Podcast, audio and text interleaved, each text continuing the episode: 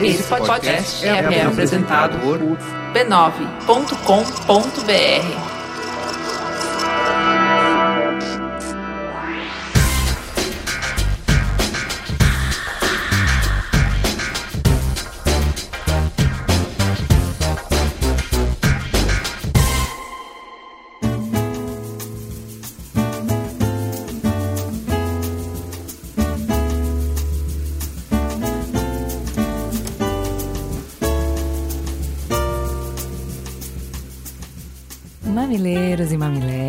chegou aquela hora gostosa da gente se encontrar para conversar e ampliar nossos horizontes. Esse é o Mamilos, nossa dose semanal de empatia para manter a mente quieta, a espinha ereta e o coração tranquilo. Eu sou a Juva Lauer. Eu sou a Cris Bartz. Passa um café, puxa uma mantinha, se aconchega e vamos conversar. E tem beijo, tem beijo pro Alan, pra mim e pra pequena Helena que acaba de nascer. Nós amamos receber fotinha da pequena, obrigada, muito fofa. Pra Pamela de Campinas, que tá construindo muitas pontes com mamilos. Pra Mariana Bordim, que nos mandou muito amor. Pra Deb, que pediu um programa sobre direitos humanos, tá no forno. Pro nosso romântico utópico Carmila. E pro Rafael de Ribeirão Preto. Esse programa é feito pela equipe cheirosa do Mamilos, na edição o Caio Corraine, nas redes sociais Luanda Gurgel, Guilherme Ana, Luiz e o Cleiton, no apoio à pauta Jaqueline Costa e grande elenco e na transcrição dos programas Lu Machado e Mamilândia. Se você ama Mamilos, contribua pra gente no Patreon para que a gente continue fazendo programas cada vez melhores.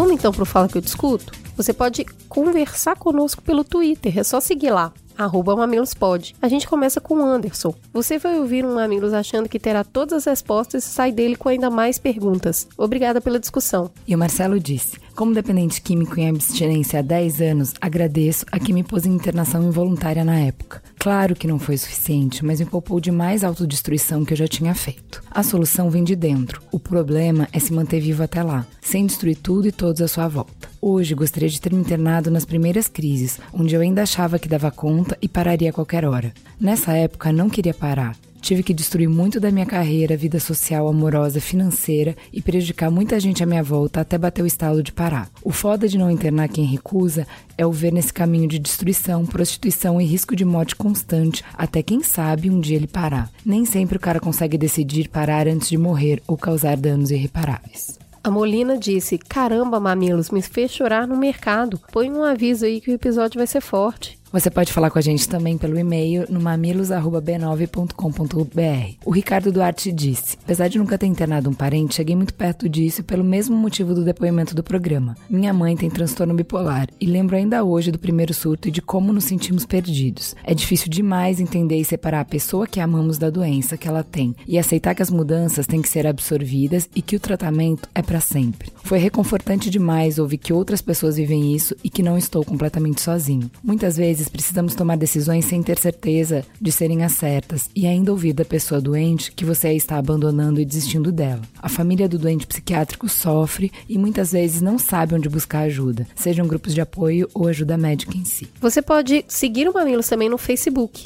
facebook barra mamilospod. Lá, o Ronaldo Moura disse, incrível como vocês conseguem tratar a questão no nível micro e macro ao mesmo tempo. Vocês têm o que o sociólogo americano Wright Mills chamou de imaginação sociológica, que é justamente essa capacidade de fazer conexões entre grandes questões e a vida das pessoas. Ui! O Fagner Coelho disse, o programa para mim foi fantástico, uma das melhores obras que já vi sobre o tema. Porém, achei que faltou um pouco de opções substitutiva à internação. Concordo totalmente com todos que falaram que é difícil ter alguém em surto em casa, e com certeza deve beirar o impossível, mas não dá para pensarmos na interação pura como única forma de agir nesse surto. Trabalho em CAPS 3 e lá tentamos acolher de forma intensiva esses casos, fazendo com que o paciente fique conosco durante todo o surto, porém que volte para sua família assim que estiver melhor. Uma outra questão que faltou ser debatida é que o modelo de internação é insuficiente, já que a pessoa, quando sai da internação, fica sendo acompanhada por um psiquiatra, psicólogo, a cada um ou dois meses, até o próximo surto, quando é internada de novo. Buscamos quebrar esse ciclo ciclo, fazendo com que a pessoa também seja acompanhada diariamente, se necessário, em um espaço seguro, por profissionais e que ela retorne para a família todos os dias. Nossos resultados têm se mostrado cada vez melhores, chegando a um ponto que, em três anos de funcionamento, nunca precisamos encaminhar nenhum paciente para internação psiquiátrica. Outro modelo que também é substitutivo à internação é o das residências terapêuticas, que são casas onde moram em torno de oito pessoas que passaram por internações de longa duração e que não podem mais ser recebidas pelas famílias, seja por dificuldade da família ou por gravidade do rompimento dos laços. Essas casas são acompanhadas também por profissionais que auxiliam ao máximo essas pessoas a restabelecer sua autonomia. Eles estão livres para andar pela cidade, pagar suas contas, comprar, ir ao cinema, mas a todo tempo estão com profissionais que os auxiliam nesse processo. Essas casas também são acompanhadas pela equipe do CAPS. Além disso, em casos onde não existe leito no CAPS, é criada uma enfermaria num hospital geral que é gerido junto com o CAPS. As equipes conversam o tempo todo e tanto a internação ali quanto a alta é feita juntamente com o CAPS. Outra diferença tem que ser lembrada é que no CAPS a decisão da permanência do paciente é feita em conjunto com ele e só é tomada pela equipe em questões extremas onde ele está se colocando em risco. E mesmo nessas situações, a equipe tem que concordar. Dessa forma, a decisão é tomada de forma multidisciplinar e não somente pelo médico. Casos como o das residências terapêuticas e do acolhimento em um hospital geral já são feitos em cidades como a de Carmo, no Rio de Janeiro, onde existia o Hospital Teixeira Brandão. E hoje temos um CAPS 2 e 32 residências terapêuticas, onde são cuidados dos ex-residentes do antigo Hospital Colônia, que não tiveram como voltar para suas casas. Já visitei essa cidade e posso dizer que fiquei chocado com a velocidade da melhora dos quadros dos pacientes. Pessoas que eram quase catatônicas, agora queriam contar suas histórias de vida e os motivos pelos quais amavam seus times de futebol. Não sou contra a internação psiquiátrica se for feita cientificamente, de forma humanizada, individualizada, com pensamento somente na melhora do paciente. Mas infelizmente esse sistema muito facilmente é usado para excluir pessoas que são indesejadas. Por isso, precisamos sempre pensar em maneiras de regular essa prática e pensar nela como a última possibilidade terapêutica. Outro ponto que senti falta no programa foi a presença de um profissional não médico, alguém que pudesse falar do cuidado com o sofrimento da pessoa e menos da relação dela com a droga. Talvez um psicanalista pudesse falar de forma ainda mais completa. Eu li esse e-mail longo porque ele é bem sintomático da qualidade dos e-mails que a gente recebe, né? Quando a gente convida os especialistas para virem até o estúdio, então se deslocarem para gravar, cederem seu tempo, a gente sempre fala sobre a diferença que eles podem fazer na vida das pessoas e que a gente tem os melhores ouvintes, a gente se gaba mesmo. Depois a gente faz uma curadoria dos retornos e a gente manda para eles e eles sempre ficam encantados, né? A Ana que tá aqui, que já participou, pode confirmar. Não importa o assunto que a gente aborde, sempre tem pessoas com uma vivência pessoal e especialistas escutando. E é impressionante o quanto vocês expandem a conversa, o trabalho que vocês fazem para pegar a informação que a gente disponibiliza e usar de forma transformadora nas vidas de vocês. Isso que vocês fazem não cansa de nos impressionar. O trabalho que a gente faz é legal, mas o que vocês fazem a partir dele é sensacional. Muito obrigada por expandir a discussão tanto.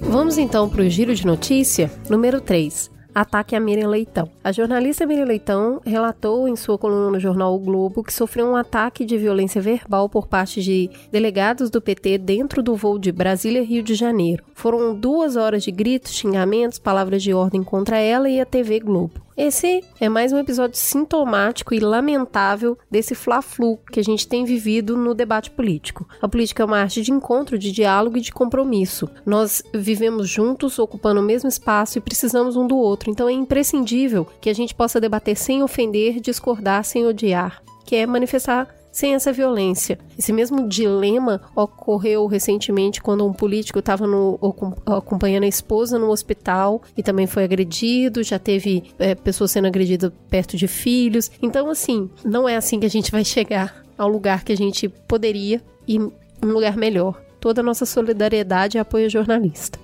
Um vídeo mostrando dois homens tatuando a frase Eu sou ladrão e vacilão na testa de um menino de 17 anos viralizou essa semana e acendeu novamente o debate sobre justiça e tortura no país. Os responsáveis pela tatuagem foram presos, uma vaquinha arrecadou 32 mil para pagar a remoção da tatuagem, que já foi oferecida pela Prefeitura de São Bernardo do Campo, e tratamento. O jornal É o País entrevistou a socióloga Ariadne Natal, que vocês devem lembrar participou com a gente do debate sobre o sistema penitenciário, para entender o que, que causou a comoção e as reações nas redes sociais. Vale muito muito a pena vocês conferirem essa matéria. Vale a pena também ler o que o Versi, que gravou com a gente o Mamilo sobre sistema político, escreveu na Super sobre o episódio. Quando a gente vê pessoas naturalizando uma violência desse tamanho, defendendo que uma mutilação é pena proporcional ao crime de roubo, e mais ainda, que é o nosso papel sermos juízes e executores da sentença, o amargo na boca e a desesperança são quase inevitáveis. O Versi explica por que, que essa não deveria ser a nossa leitura, mas que a gente deveria colocar lente de aumento no gesto altruísta que se organiza para reparar o mal, que isso sim é revelador da nossa natureza. Confiram lá. Governo e impunidade. Conversamos no Mamilo 109 sobre o cenário para a saída do Temer. Essa semana, algumas notícias importantes garantiram a manutenção do presidente ao mesmo tempo que aumentaram a preocupação com as manobras para derrubar o progresso da Lava Jato. Por 4 a 3,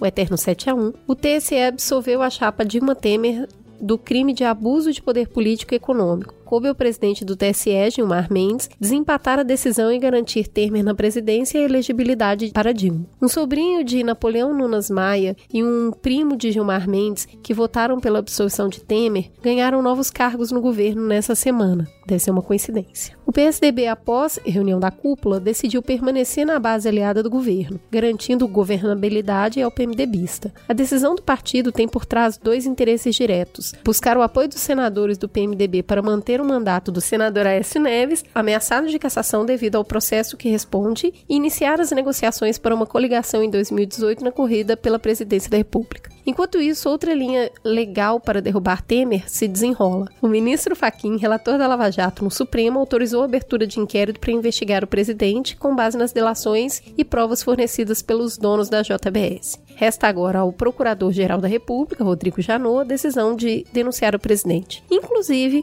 o mandato do Janot termina dia 17 de setembro. Pela tradição, ele seria substituído por um candidato escolhido por quem? Pelo presidente, dentro de uma lista com três nomes elaborada pela Associação Nacional dos Procuradores da República, através de uma eleição entre seus associados no final de junho. Mas, diante de um cenário em que o Procurador-Geral da República tem um papel fundamental na manutenção do presidente no cargo e nas investigações da Lava Jato, Michel Temer já sinalizou que pode não seguir a tradição. Tudo isso essa semana. Um assim, resumão aí. cara, não tem como House of Cards Não, acompanhar o passo. Tá sem gente. graça, né?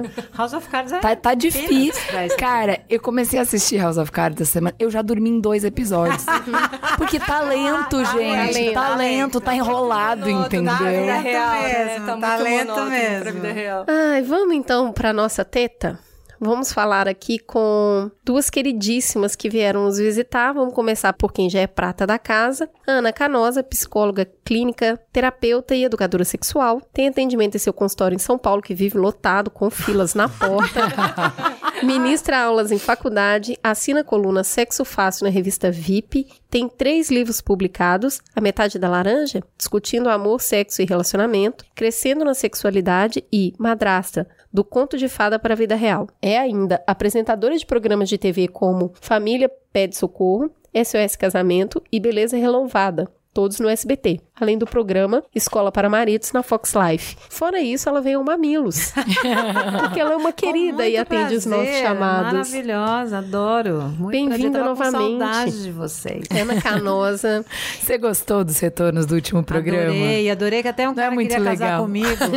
Achei o máximo, falei, gente, eu quero casar com a Ana Canosa. Adorei, adorei. É, muito legal. ela esteve conosco no programa de divórcio, que foi um sucesso. Que no final a gente falou demais sobre relacionamento, né? Tudo, Que a foi gente é ótimo. dessas, né? Temos aqui no outro canto do ringue uma pessoa nova para que a gente possa conhecer. Ju, apresenta ela pra gente. Janaína Reis é psicóloga e terapeuta sexual com mestrado sobre o tema poliamor. Ela é especialista em sexualidade humana e em terapia cognitivo-comportamental, colaboradora e pesquisadora no ProSex, Programa de Estudos em Sexualidade, do Hospital das Clínicas da Faculdade de Medicina da Universidade de São Paulo. E é linda, né? É, Que linda. Jesus, que dentes perfeitos, que pele maravilhosa. Pense num cabelo bem feito. Então Uma pronto. pessoa um pouco desconcertante.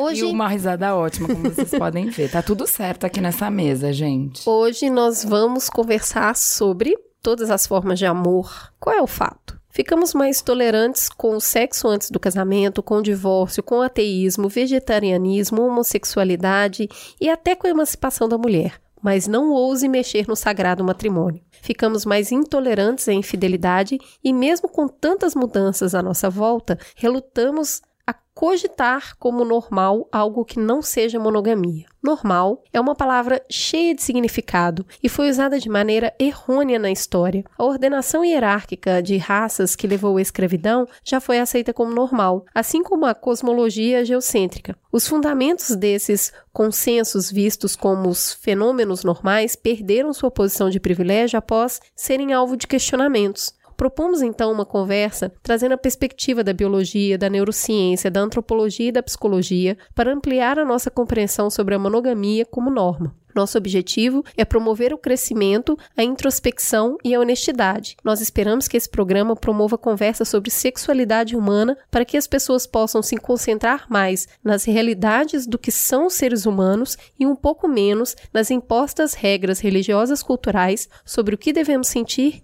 e como devemos viver. O que indivíduos ou casais irão fazer com essa informação, se alguma coisa, depende deles. Abra o coração e vamos falar sobre todas as formas de amor. Sempre haverá o desejo por terceiros de ambas as partes. De maneira simplista, podemos apenas afirmar que esse desejo é uma manifestação instintiva, ou seja, dos nossos antepassados, em prol da proliferação da espécie. É bom para a variabilidade genética. Dentre os organismos de uma mesma espécie, existe diversidade e algumas pequenas diferenças podem favorecer a sobrevivência de alguns. Algumas dessas características são hereditárias e podem ser passadas adiante. Mesmo milhões de anos após sairmos das cavernas e nos tornarmos seres sociais, alguns instintos parecem falar alto. Vamos ouvir o que o nosso biólogo favorito tem a dizer a esse respeito. Oi, Cris. Oi, Ju.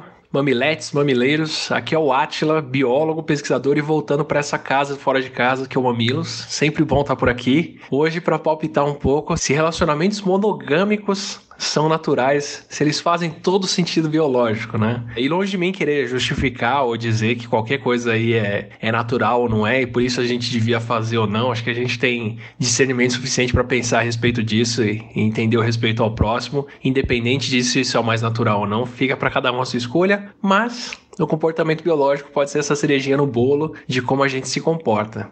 Vou dizer já que monogamia não acontece quase nunca, mesmo na natureza. Tá? Aqueles casais que a gente vê de aves, que o macho e a fêmea ficam juntos por 20 anos, sempre se encontram no mesmo ninho, acasalam, são realmente pares fiéis e que duram bastante tempo. Mas quando a gente vai fazer o teste de DNA até nos ovos do ninho para ver de onde vieram os filhotes, 10, 20, até 40% dos filhotes, dependendo da espécie de ave, se a gente está falando de mariquita, caturrita, que são várias espécies aí tidas como monogâmicas, quando a gente vai ver 20, 30, 40% dos filhotes vieram de um outro pai que não é o pai que está fazendo o ninho e ali com a fêmea. Quer dizer, no mínimo um macho pulou a cerca e uma fêmea pulou a cerca e manteve um relacionamento um pouco mais aberto aí. Isso nas espécies que formam casais duradouros, que a gente define como espécies monogâmicas, sem falar nas outras que os relacionamentos são muito mais fluidos. Então, relacionamento estritamente monogâmico e fiel é uma coisa que a gente praticamente desconhece na natureza. Sempre vai ter um pouquinho ali de traição de quem está julgando aquele macho macho um pouco melhor do que o macho com quem formou o casal, ou aquela fêmea um pouco mais atraente do que a fêmea com quem formou o casal. Sobre a propensão biológica para trair, ela faz bem para os dois sexos, se a gente for pensar no termo biológico evolutivo da coisa. Quer dizer, quando a gente forma um casal, não necessariamente o parceiro ou a parceira são os melhores parceiros. Para as fêmeas que vão ficar aí no nosso, na nossa espécie nove meses gestando uma criança, é um investimento enorme de tempo, carinho e cuidado. É muito bom que essa criança seja a criança com os melhores genes que você pode conseguir para ser uma criança saudável que vai consumir esse investimento todo. Então as fêmeas têm que escolher muito bem, não só na nossa espécie, não necessariamente tão passivamente, qual vai ser o macho que vai prover esses genes. E às vezes o melhor macho não é aquele que estava disponível com um relacionamento, mas ele aparece depois e um pouquinho menos disponível, mas aparece por ali e é o mais interessante. A mesma coisa para os machos.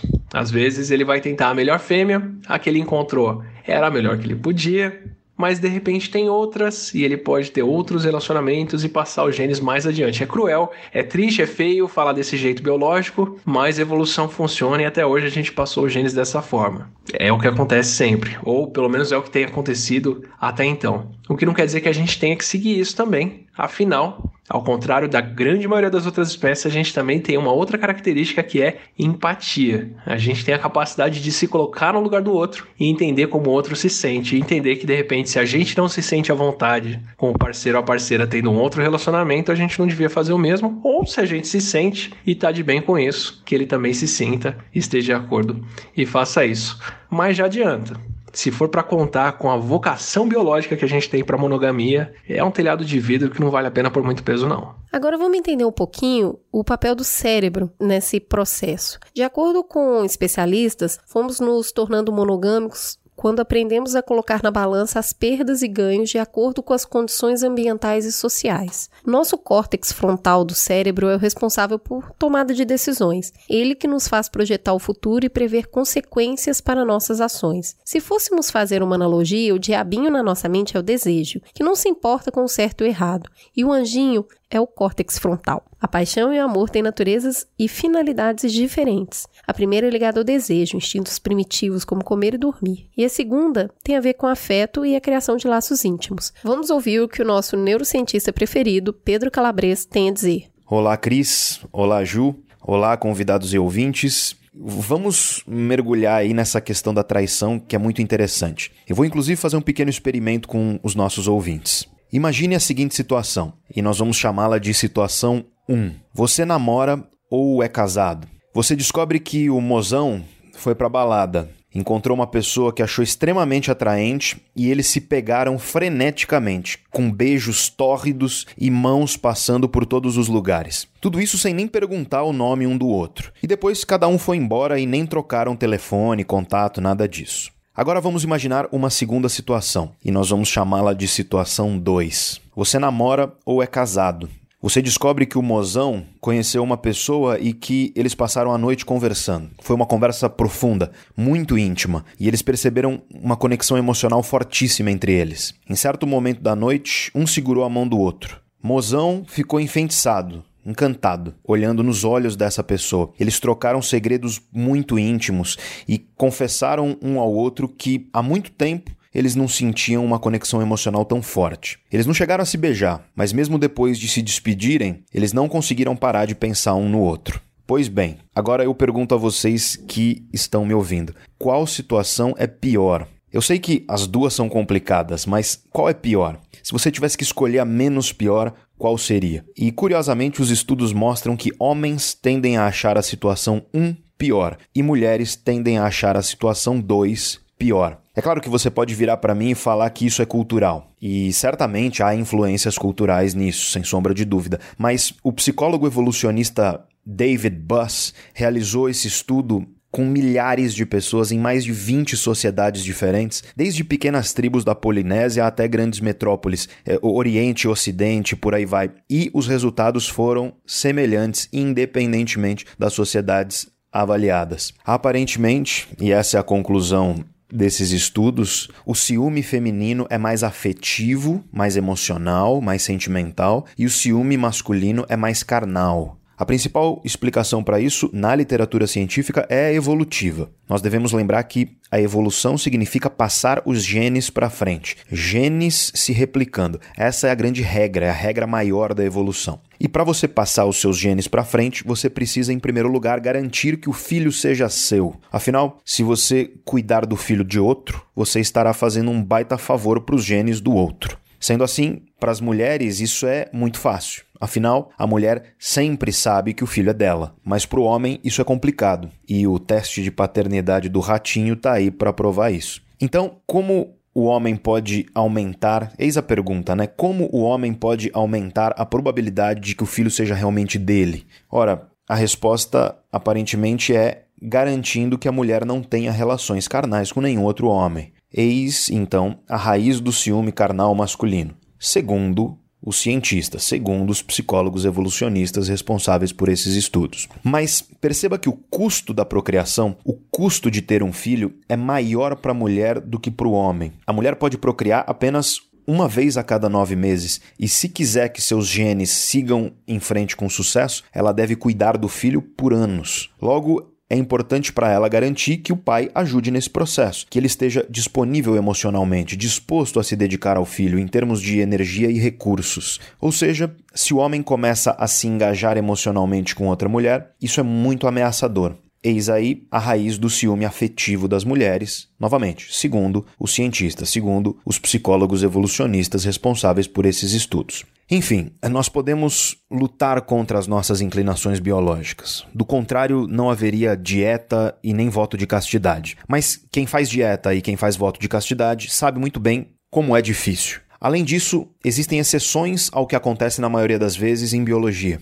Nós vemos claramente que o ser humano é capaz, através da evolução social e cultural, de criar formas de viver que não só ignoram pressupostos evolucionistas biológicos, mas abertamente lutam contra tais pressupostos. Toda vez que você faz sexo utilizando um método contraceptivo, é você mostrando um belo dedo do meio para o processo evolutivo. É você aproveitando o prazer sem colocar nele o imperativo biológico da reprodução dos genes. É, formas sociais novas são possíveis, são prováveis e, aliás, frequentemente são necessárias à felicidade de muita gente. A adoção, por exemplo, é uma prática cada vez mais comum hoje em dia e ela vai diretamente contra esses imperativos evolucionistas. A homossexualidade existe em uma série de espécies, milhares de espécies, inclusive o ser humano. Há outras formas de relacionamento que vão além do casal monogâmico, mesmo monogâmico serial, tais como poliamor, poliandria e por aí vai. Enfim, tudo isso mostra que falar de monogamia não é simples. É, a gente tem que considerar inclinações biológicas, é claro, a gente tem que considerar a evolução da nossa espécie, mas há que se considerar também a evolução social e cultural dos seres humanos. Não existe resposta fechada e simples. E eu espero que tudo isso que eu disse até agora tenha servido para entendermos a complexidade da coisa. Mas para terminar, vamos falar do amor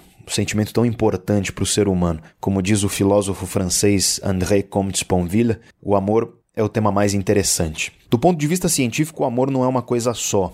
Ele se divide em diferentes fases, e a primeira fase nós denominamos paixão, ou então amor apaixonado. Essa é uma fase de alta intensidade e curta duração. E curiosamente, ela tem fortes características de demência, estresse, obsessão e compulsão, mas também tem fortes características de recompensa, ou seja, de motivação e prazer. Vamos resumir isso de uma forma mais, mais clara. Quando nós estamos apaixonados, nós temos uma maior ativação em estruturas cerebrais chamadas vias mesolímbicas dopaminérgicas. Essas estruturas estão associadas, entre muitas coisas, à experiência de recompensa, ou seja, motivação e prazer. Então, quando nós estamos apaixonados, nós ficamos hipermotivados, nós temos mais energia e disposição para as coisas. A paixão também tem características de estresse. Quando você fica perto da pessoa pela qual você está apaixonado, você tipicamente fica ansioso. Nós também ficamos obsessivos durante a paixão. Ideias da pessoa invadem a nossa cabeça a todo momento, mesmo contra a nossa vontade. Nós ficamos também compulsivos. Quando nós estamos apaixonados, não há um limite de tempo para ficar junto da pessoa.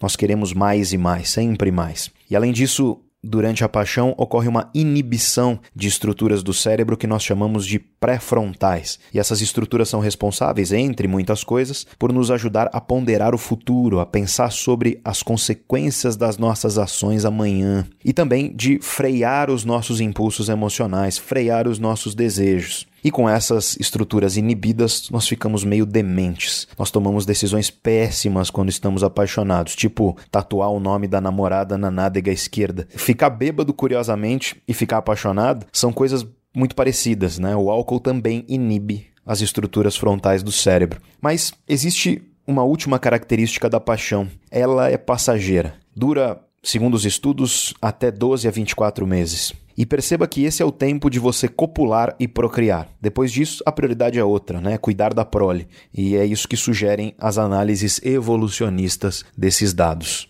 Quando nós estamos apaixonados, os sintomas de obsessão e compulsão fazem frequentemente com que nós tenhamos uma ideia fixa da pessoa. Parece que a pessoa é única, que só existe ela no mundo. Ser monogâmico durante a paixão é muito fácil, nós somos muito inclinados a isso, nós estamos muito propensos a isso devido a toda uma arquitetura neurofisiológica. Então, ser atencioso e dedicado durante a paixão é fácil, é quase que automático. Mas a paixão acaba. E aí? Aí a relação pode continuar, não é sempre que acontece, mas ela pode continuar para aquilo que nós chamamos de amor companheiro, onde toda a intensidade anterior vai embora e agora a relação se torna um esforço. E eu não estou usando a palavra esforço num sentido negativo. Significa que a atenção e a dedicação, elas exigem esforço, elas exigem uma postura mais ativa, elas demandam um investimento nosso. Então, em outras palavras, a relação passa a ser uma construção. E conforme o tempo passa, os laços de companheirismo e comprometimento se tornam cada vez mais fortes, criando um, um sentimento muito poderoso de segurança e apego entre as pessoas que estão juntas há bastante tempo. Os estudos mostram que pessoas casadas em casamentos felizes costumam viver mais, vivem mais anos em média e têm uma melhor saúde de maneira geral, incluindo saúde cardiovascular e saúde mental.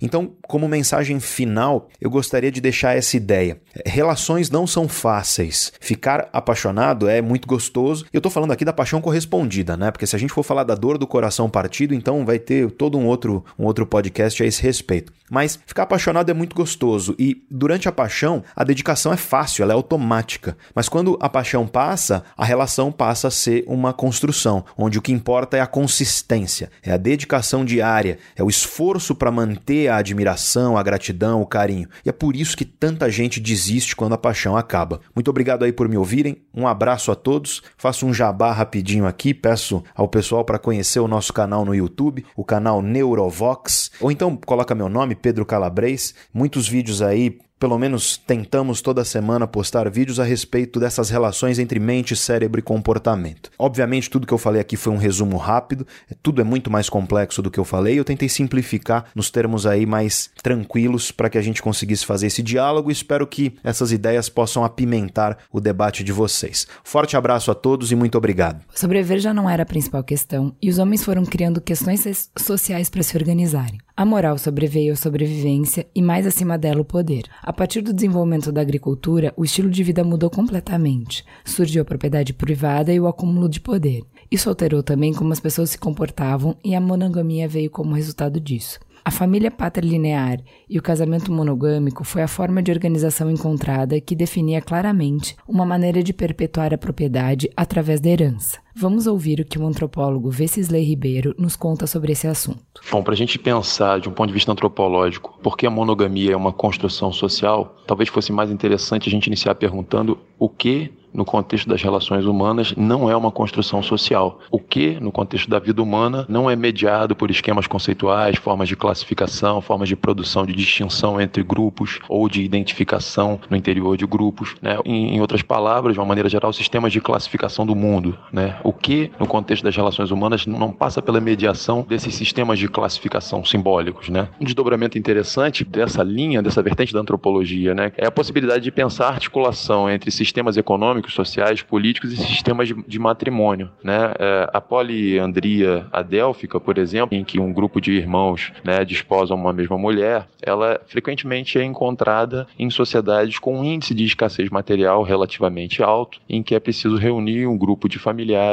para dar conta das questões de manutenção material da família. Né? De maneira geral, grupos poligâmicos, né, sistemas de matrimônio poligâmicos são encontrados em sociedades em que se registra sistemas de posse coletiva dos bens materiais. Né? Por outro lado, a gente é, é bastante conhecido o fato de que a monogamia é, é a expressão afetiva matrimonial da economia política liberal, quer dizer, a ideia de um indivíduo dotado de autonomia e isolado, de uma, uma vontade isolada das demais decisões sociais, em que o torna, portanto, esse indivíduo soberano nas suas decisões sobre a posse individual dos bens materiais. Ah, frequentemente na antropologia é uma, uma relação de homologia, de equivalência, né? ou, enfim, uma tentativa de pensar de maneira articulada a posse de bens materiais e os sistemas de articulação entre pessoas. Né? O sistema de. O, o Marcel Mauss é, inaugurou com um ensaio sobre a dádiva uma linha de investigação sobre o que depois, mais tarde, a antropóloga feminista Marilyn Strathern chama de pessoa distribuída, que é quando você oferece um presente, você oferece parte de você e produz com isso vínculo social. No nosso caso, foi preciso um investimento longo, né? Né, um investimento constante para conseguir né, produzir a manutenção da ideia de indivíduo autônomo e de posse individual dos bens materiais e posse individual das pessoas no contexto das relações conjugais. Eu provocaria dizendo que, nesse sentido, indagar por que a monogamia é uma construção social é menos profícuo do que pensar processos contínuos, permanentes de construção social da monogamia. Quer dizer, não é possível que essa construção seja dada de uma vez por todas, para sempre. Né? Quer dizer, é mediante o investimento contínuo da manutenção de uma leitura do mundo, de uma concepção de posse de pessoas e de coisas, em que se pode fazer a manutenção desse tipo de sistema de aliança matrimonial num contexto em que os estímulos afetivos, os estímulos, mesmo os estímulos estéticos, são múltiplos, né? Quer dizer, não seria possível manter esse sistema, e de fato é, ele vem ruindo, se não mediante um investimento contínuo. Então, talvez seja mais interessante a gente indagar sobre processos contínuos de produção social da monogamia do que é, a sua forma singularizada, né? Porque a monogamia é uma produção social. Finalmente, um, um outro desdobramento interessante dessa linha de interpretativa inaugurada pelo Levi-Strauss é a comparação entre o que se poderia chamar, com muitas aspas, de trocas de pessoas em contexto de relações belicosas,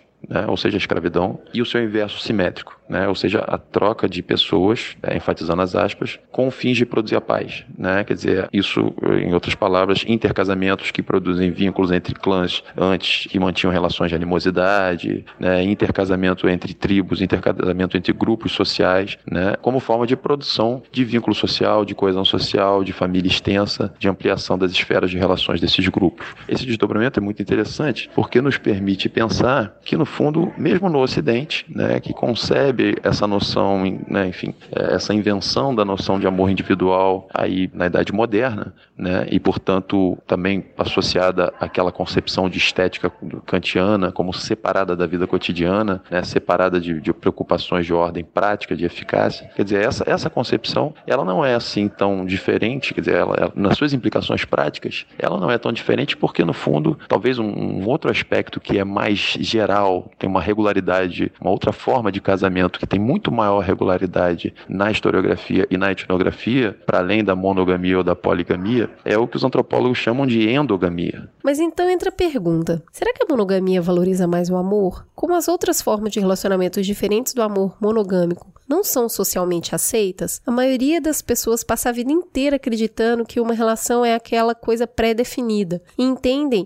que é obrigação natural delas tentar se encaixar nesse padrão. Infidelidade e frustração são situações facilmente identificadas nesse processo. Mas existe algo além de trapaça e monogamia? Existe uma terceira via que são relações éticas de parceiros múltiplos, sexo seguro no contexto de relacionamento de parceiros múltiplos, ou seria a monogamia o formato que mais valoriza o amor? Vamos falar um pouquinho disso? Disso? Começa com a gente, Ana. Qual que é a sua visão? Teoricamente, a ideia da maneira como nós aprendemos o que é amor na conjugalidade, a monogamia valorizaria o amor. Por que, que eu falo teoricamente? Porque se você tem uma proposta de afeto e de vivência e de felicidade na conjugalidade, ou seja, na companhia de, com outra pessoa, nessa aliança relacional, o outro é aquele que eu olho e faz uma referência a mim.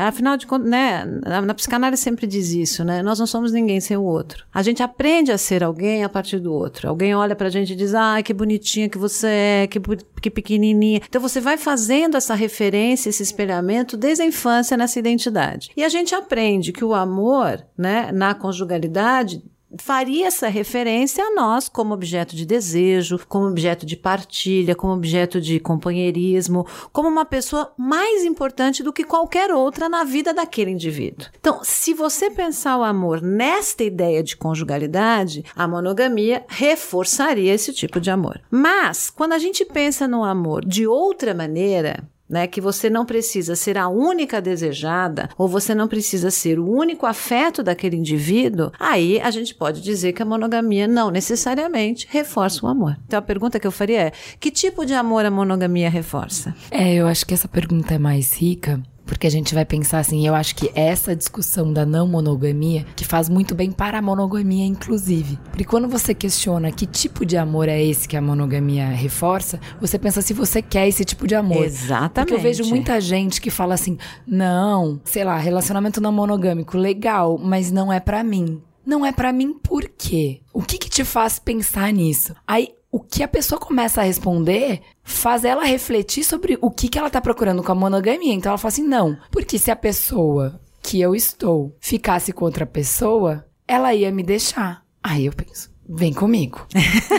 vamos lá. Segura vamos, na minha mão isso. e vem. Vamos, vamos, vamos pensar junto. Nesse, nesse raciocínio aí. É isso aí. Então você tá me dizendo que, na verdade, você acha que o seu marido tá num péssimo negócio. Ele não tá fazendo um bom negócio. Ele só não tá saindo porque ele não sabe Que opção seria me- teria outras opções. Aham. Você tá me falando pra ele que se ele simplesmente experimentasse qualquer outra coisa, ele sairia correndo. Porque ele só tá com você porque ele não pode ter outra experiência. Ele já se comprometeu, então ele, coitado, perdeu. Agora já era. A minha mulher casou comigo, agora já que ela não pode ter nenhum outro, agora ela vai ter que fazer dar certo comigo mesmo. Deixa de ser uma escolha e vira falta de escolha. É, aí, Exatamente. bom, aí é esse amor que você quer? Ai, não, pera, não era isso. Deixa- não, deixa eu refazer a minha pergunta. Não, não é por isso. É porque se a pessoa que eu amo ficasse com outras pessoas, eu teria muito ciúme. Aham.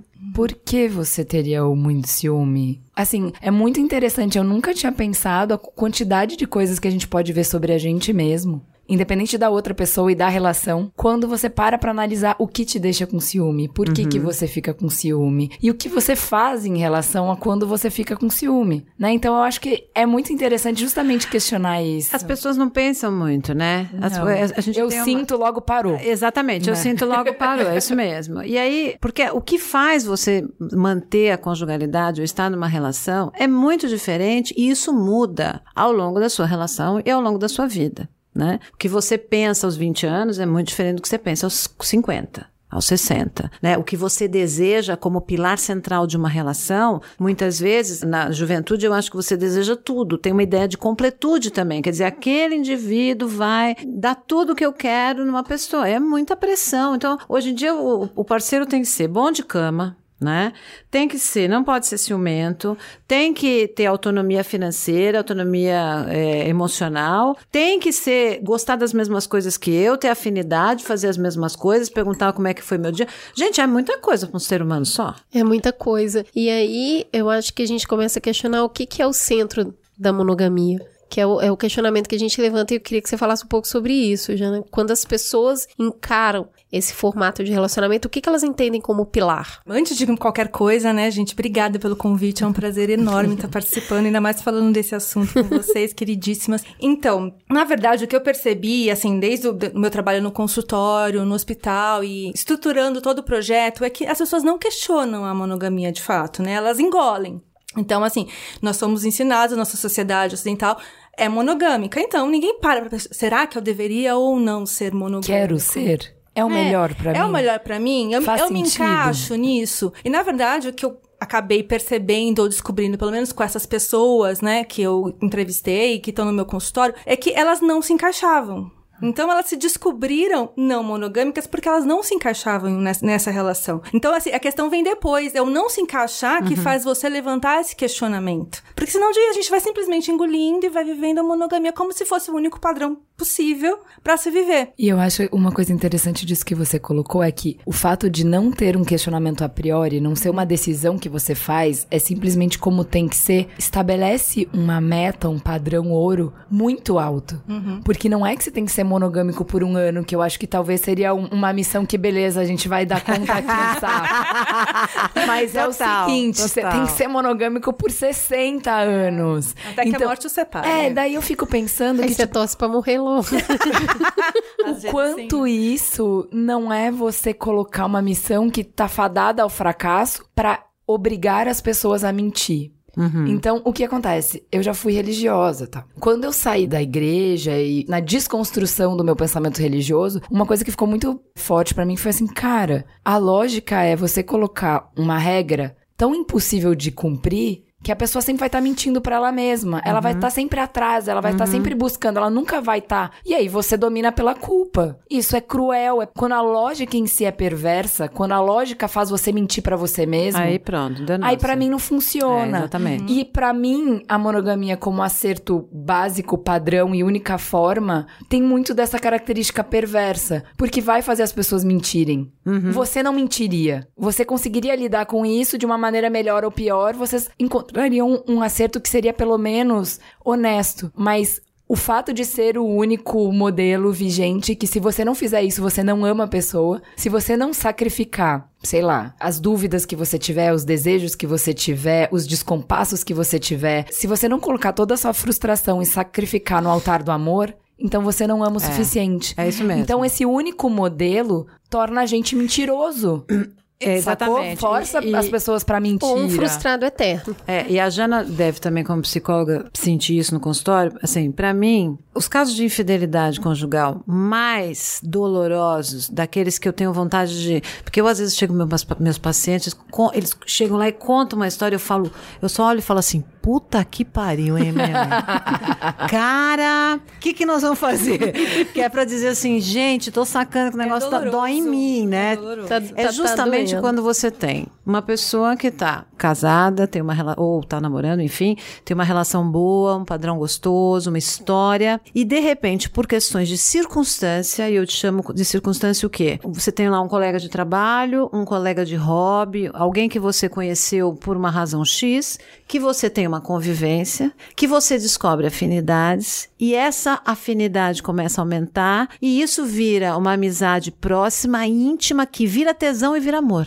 Então, é uma infidelidade circunstancial. A pessoa não foi ali falar, ah, eu vou arrumar um amante. Ou eu vou ali só pra transar. É uma coisa circunstancial que tem muitas chances de virar amor. E aí a pessoa olha pro seu casamento e fala assim: Cara, o que, que eu tenho que fazer? Eu tenho que escolher. Acho que essa é a parte mais cruel. E ela se obriga a escolher um amor.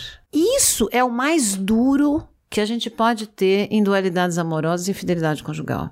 Eu ter que renunciar um amor construído por um outro amor que me apareceu e eu não fui atrás. Simplesmente aconteceu na minha vida. É muita dor. Porque a pessoa. E aí isso e atrapalha muito a convivência conjugal deste primeiro relacionamento, porque a pessoa chega em casa, ela olha o parceiro e fica assim, e ela não tem como não comparar. Ela tá vivendo mais apaixonada por este novo parceiro, porque obviamente É o sempre início. é o início.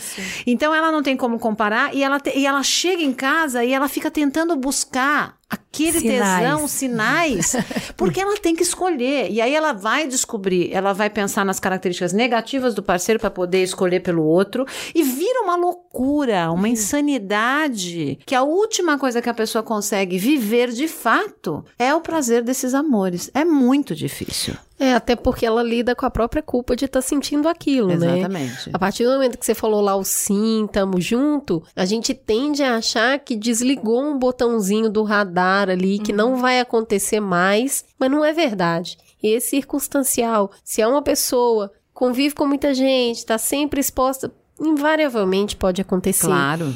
E aí não adianta. Muita gente fala assim: ah, mas eu não me exponho a esse perigo. Eu acho que é muito difícil não acontecer ao longo de muitos anos, sabe? Eu também acho. Pode não acontecer muitas vezes, mas nunca acontecer é realmente muito difícil. Também Sabe o acho. que, que eu acho também complicado, assim? Que é uma questão de lógica, né? Você tá por uns 50 anos aí, é ou é isso ou não é. E aí, não vai ter descompasso? Descompasso sexual, entendeu? Vai. Então, assim, na monogamia, falar que a monogamia é o único jeito possível, aceitável em que existe amor, é você dizer que todo e qualquer descompasso, ele necessariamente precisa ser resolvido com frustração. Exatamente. Então, é. Uhum. se eu estou numa fase em que eu estou preocupada com a minha mãe, eu estou preocupada com minhas, sei lá, com o meu trabalho, eu estou com autoestima baixa por N motivos, eu estou trabalhando demais, eu estou. né? O meu marido necessariamente não, Não pode querer sexo. E se ele quiser, ele vai ter que ficar frustrado ou eu vou ter que viver sempre com medo do que pode acontecer porque existe uma sanção social pro caso de eu não estar com vontade de ter sexo,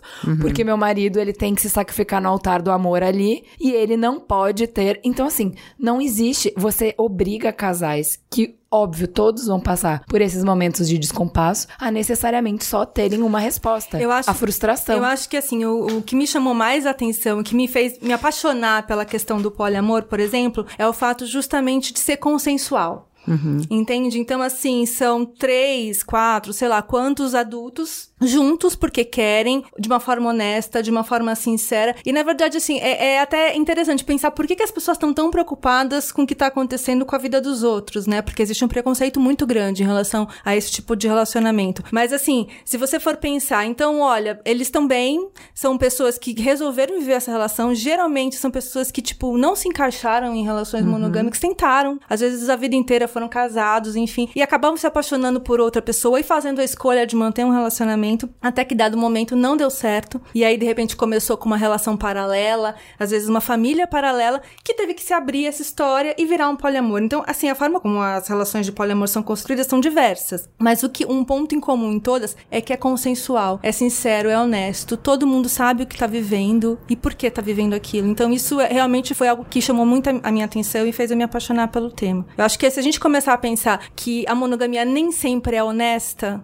uhum. porque a gente tá. É, é um, o número de, de infidelidade aumentou, de casos de infidelidade aumentou drasticamente, né? Não só por conta de aplicativos, ou porque as pessoas se sentem mais liberadas, ou porque agora elas podem falar, mas de fato, elas estão vivendo outras relações, elas estão vivendo pronto. Então, assim, pensar que elas estão vivendo outras relações e não são honestas na relação principal, vamos dizer assim, é uma situação. Outra é, então, eu quero ser honesto, eu quero ser honesto com a pessoa com quem eu estava, com a pessoa com quem eu, né, como a Ana estava falando, me apaixonei agora. Eu sei que é muito difícil a gente pensar nisso, né? E eu queria até dar um passinho atrás e falar um pouquinho sobre o ciúme. Uhum. Porque a partir do momento que a gente vai lá e casa, fala, eu sou dele, ele é meu, e aí fica aquela situação assim, porque a gente tem muita dificuldade de entender, ou, ou muita dificuldade de vislumbrar a ideia de um parceiro estar em contato físico com, com outra, outra pessoa. pessoa. Então, assim, e esse. Que isso não tira de você, que amor não é soma zero. Né? Se ele tiver, sei lá, essa tarde, passar a tarde, sei lá, no cinema com uma outra pessoa,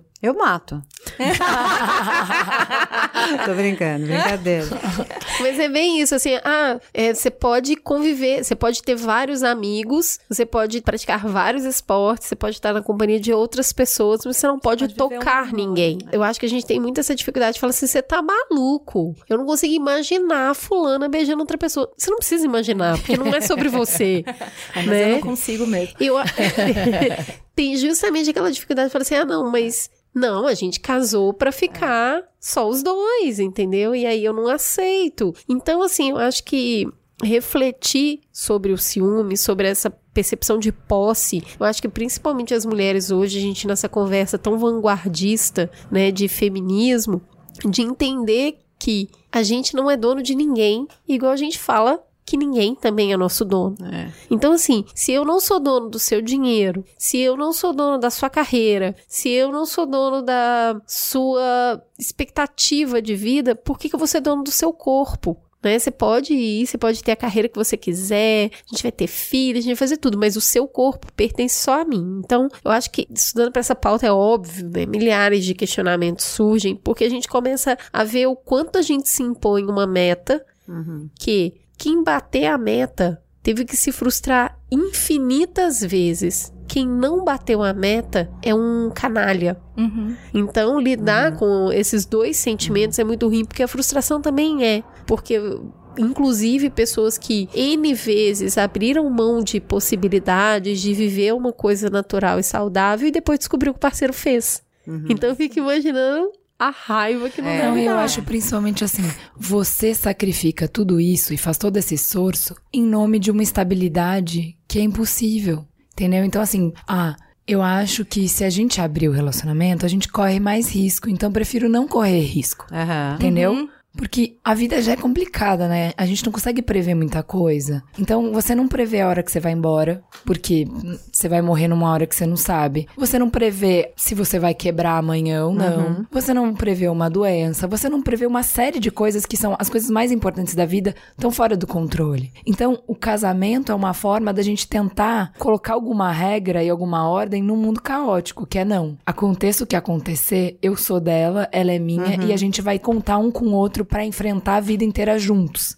né? E a gente acredita que limitar o parceiro é o que vai fortalecer essa aliança. E eu acho interessante a provocação que fala assim, que eu acho que responde muito o que você falou, Ana, que é assim: "Tá, explica para mim por que que você acha que ela transar com aquele amigo porque ela sentiu interesse vai ser menos risco pro seu casamento Uhum. do que ela transar?" Entendeu? Sim, claro. Porque quando eu conheci o Merigo, eu tava num relacionamento e eu nunca fui infiel na vida, nunca nem cogitei isso. Eu saía com o Merigo direto, a gente conversava, a gente era amigo. Eu nunca traí o cara que eu tava com o Merigo. Conviver com o Merigo me fez ver que aquele cara não me tratava bem e que eu não tinha mais um relacionamento. Uhum. E eu terminei aquele meu relacionamento e tempos depois fiquei com o Merigo. Se eu tivesse traído aquele cara com o Merigo, será que eu teria terminado? Será que eu teria. Não tem como saber. Não Você como não saber. sabe. A real é Exatamente. isso. A questão é: não é o sexo que vai fazer a pessoa ficar com o melhor amigo dela. É todo esse envolvimento, toda essa relação, todo esse. O enxergar que ela não estava tendo na relação o que ela precisava, o que ela queria, o que era essencial pra ela. Então, assim, esse risco de você perder o seu parceiro, ele existe quando a relação não está boa. E quando a relação não está boa, não é o sexo que vai fazer a pessoa ir embora.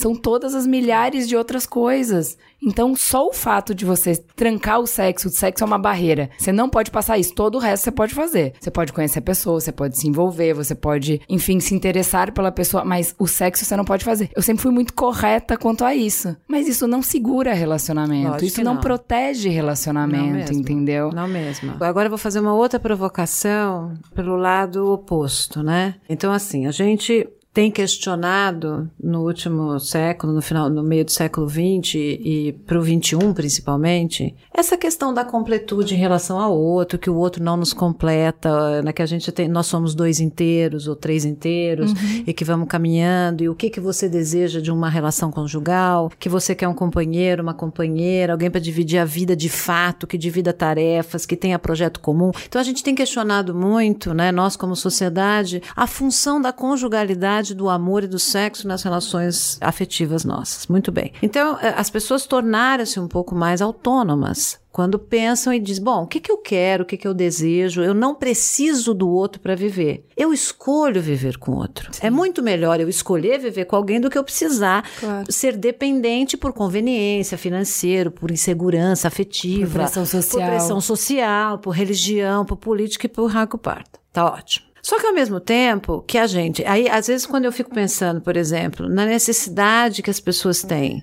ou que algumas pessoas têm, em serem fiéis ou em terem outras relações, por que que a gente a gente está aqui pedindo, dizendo não, eu sou uma pessoa inteira, eu não preciso do outro para viver. Mas eu também não consigo me contentar com a partilha que eu tenho. Então eu vou buscando em outras pessoas aquilo que me falta e aquilo que o outro não me completa. Então também eu acho uma coisa meio é, ambivalente para algumas pessoas. Você entende? Assim, então Sim. eu não preciso do outro, mas eu preciso de mais do outro. Então, na medida em que eu, fa eu faço um caminho inverso. Vocês entendem o que eu quero dizer? Não, tudo bem, claro que isso pode ser uma busca pra você ter mais uma vida mais plena. Exatamente. de ser mais isso. verdadeiro com você mesmo. Isso, só que com você- as suas relações, mas também pode ser uma forma de você sempre fugir Ex- de se encontrar isso, com você mesmo. Exatamente o que eu Claro, tô dizendo. Então eu evidente. acho também que a gente precisa fazer essa distinção. Claro, você né? pode ficar correndo atrás do rabo pra sempre e Ex- nunca encontrar essa co- totalmente. plenitude, porque na verdade você nunca se entrega o que é Exatamente. necessário pra construir uma Ou no relação. sexo ou no é. afeto. Isso foi algo que foi bastante questionado na construção do meu trabalho. Assim, se isso não seria uma imaturidade, né? Essa dificuldade de fazer uma escolha, de abrir mão de algumas coisas. Então eu não consigo abrir mão de, ah, essa pessoa tem tal qualidade que me soma, que ela tem aquela, então eu vou ficar com todas porque assim eu me sinto mais completo. Essa Isso, completude que você tá exatamente. falando, né? Que até Guidens falava bastante dessa questão de Uhum. completude. Então, assim, ah, será que isso não é uma imaturidade emocional? Talvez seja, mas isso não é, é particular de relacionamentos abertos Também ou não, poliamor. exatamente. Qualquer Ex- casal exatamente. tem isso. Porque a gente vê, nesse, eu vejo no consultório casais monogâmicos que têm essa expectativa de metade da laranja. Exatamente. Então chegam duas metades, é isso. E aí, de repente, duas metades que, sei lá, de que tamanho que tentam ser uma laranja perfeita, que se encaixa. Então, eu não sei se se é uma coisa assim. Eu, na verdade, acho que não. Não é uma coisa de relacionamentos não monogâmicos, consensuais. É uma coisa de relacionamento. De relacionamento A gente de tem pessoa. essa expectativa, né? É, não posso dizer todo mundo, mas a gente tende a ter essa expectativa de que o outro venha realmente a, a nos completar. Tem uma questão que é importante, é, a gente está levantando uma série de questionamentos e não existe nada, eu entendo que não exista nada de errado numa pessoa que simplesmente vive bem com essa escolha, Uhum. não sente mesmo nada por ninguém, não quer sentir, tem raiva de quem sente, porque de repente fica parecendo assim, nossa, mas eu não me encaixo em nada que não seja isso, não tem nada de errado em se Eu encaixar. espero que a pessoa que nisso. esteja com você também não se encaixe em nada Essa que mais é além questão. disso. Exatamente. Essa que é a questão, porque às vezes você se encaixa, mas a outra pessoa não se encaixa.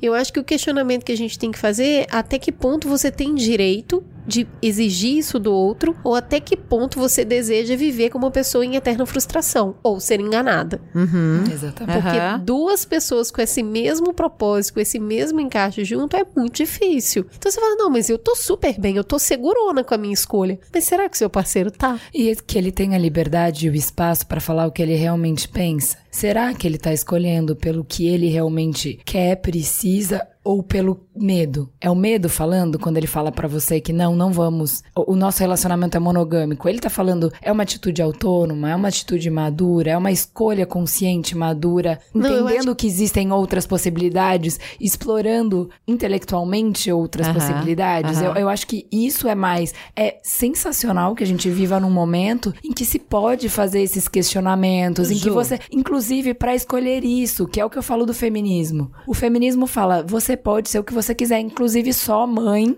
e inclusive não trabalhar, ficar em casa e cuidar da sua família, Inclusive ser monogâmica. monogâmica. Po- Exatamente. Você pode tudo, mas é tão diferente a sua escolha. Quando a sua escolha fala assim, tá, eu já explorei, eu acho interessante, eu não tenho medo, e eu quero ficar por aqui e estou aberta pra talvez amanhã pensar diferente. Nós, Pronto. estamos, nós temos tanta dificuldade de discutir esse tema que, por exemplo, as pessoas começam a se relacionar afetivamente, namoram, abandonam a camisinha. Nós, pessoas, não tô falando das pessoas, tô falando de nós, 30 anos, 40 anos, etc. As pessoas conscientes, que sabem sobre questões de infecções sexualmente transmissíveis. Ninguém faz, ou pouquíssimos casais, fazem uma conversa do tipo, cara, é o seguinte, ó, como é que é? Nós vamos fazer teste, nós vamos ver se tem, nós vamos abrir mão do preservativo, mas e aí, se a gente for infiel? As pessoas têm um medo. É um tabu.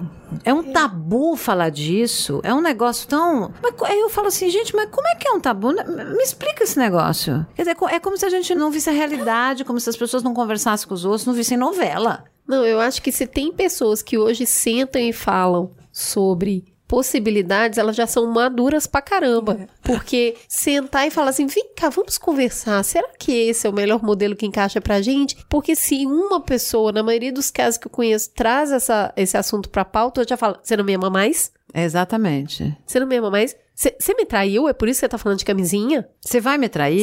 Você já tá programando. Você já tá pensando. Por isso que você tá É, falando disso. exatamente. Então, assim, eu acho que quando a gente não abre o espaço para diálogo, eu acho que a gente afasta ainda mais a Eu pessoa. acho também. Porque quando alguém traz essa pauta, essa conversa, ela pode realmente, inclusive, estar querendo reforçar a escolha que vocês fizeram. Mas como saber, né? Sem Exatamente. surtar. É. Sem entrar no looping do surto É, e que, começar e a que xingar isso não seja um lado. fantasma, né? Isso que isso não seja um fantasma na relação, essa ideia de que você vai ser trocado por outra pessoa, porque as pessoas têm essa fantasia também. O que que te garante que você não vai ser trocado por outra pessoa se o acordo for monogâmico? Essa é a questão. Também entendeu? vai- E uma exatamente. outra coisa que eu acho lindo, que é assim, a gente acha que as pessoas que optaram pelo acordo não monogâmico são pessoas que têm uma ênfase no relacionamento maior em sexo. Eu acho incrível desconstruir isso, entendeu? Isso é- Porque assim, a gente monogâmico fala, pode tudo, mas se, tra- se teve sexo com outra pessoa, isso é o deal breaker. Isso, aí é que a gente separa o joio do trigo. Quando, se você pensar num outro arranjo, você fala assim, cara, sexo eu posso fazer em determinadas, em X momentos, com X pessoas, de tais maneiras, mas a cumplicidade que eu tenho aqui, É, eu não exata- encontro em outro lugar. Exatamente. O lar que eu formei aqui, eu não encontro em outro lugar. A parceira que eu quero, a minha escolha de vida, tá aqui. E com quem eu vou fazer sexo? Isso é uma coisa que muda ao longo da vida, mas a minha parceira. Então, assim, eu acho que contrariando o senso comum, a ênfase no sexo tá na monogamia, que tem que controlar o sexo porque ele é a coisa mais importante. E quando você sai desse modelo, você abre a possibilidade de colocar outras coisas como a questão central da sua vida, que vão determinar com quem você vai dividir sua vida, né? Eu acho muito legal porque Lacan fala muito isso, né?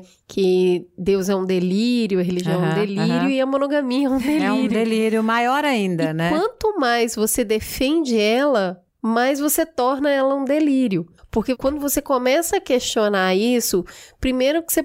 Óbvio, a gente nem vai entrar totalmente nisso, mas essa questão da família enquanto o centro, a sociedade e a religião, se você for para questionamentos racionais, se você tirar essa passionalidade e a religiosidade do meio disso. Inclusive, pesquisando para pauta, eu tava vendo que é super difícil falar de monogamia na Bíblia, porque muitos homens citados na Bíblia tinham N mulheres, tinham concubinas. Tem caso de mulher, inclusive, com mais de, de um, marido, parceiro. aham. E aí fica difícil, né, amigo? Como nós vamos eh, amarrar as pessoas por isso também. Mas quanto mais você tenta defender, parece que mais desconstruída ela fica, porque aí a gente começa, eu acho que colocar uma meta que você sabe que não vai ser cumprida é a melhor forma de encontrar com a frustração. Então, quando a gente entende isso, e olha, a gente acordou viver assim. Eu achei muito legal que você falou que a gente aceita isso sem questionar e depois que a gente vai ver se se encaixa ou não.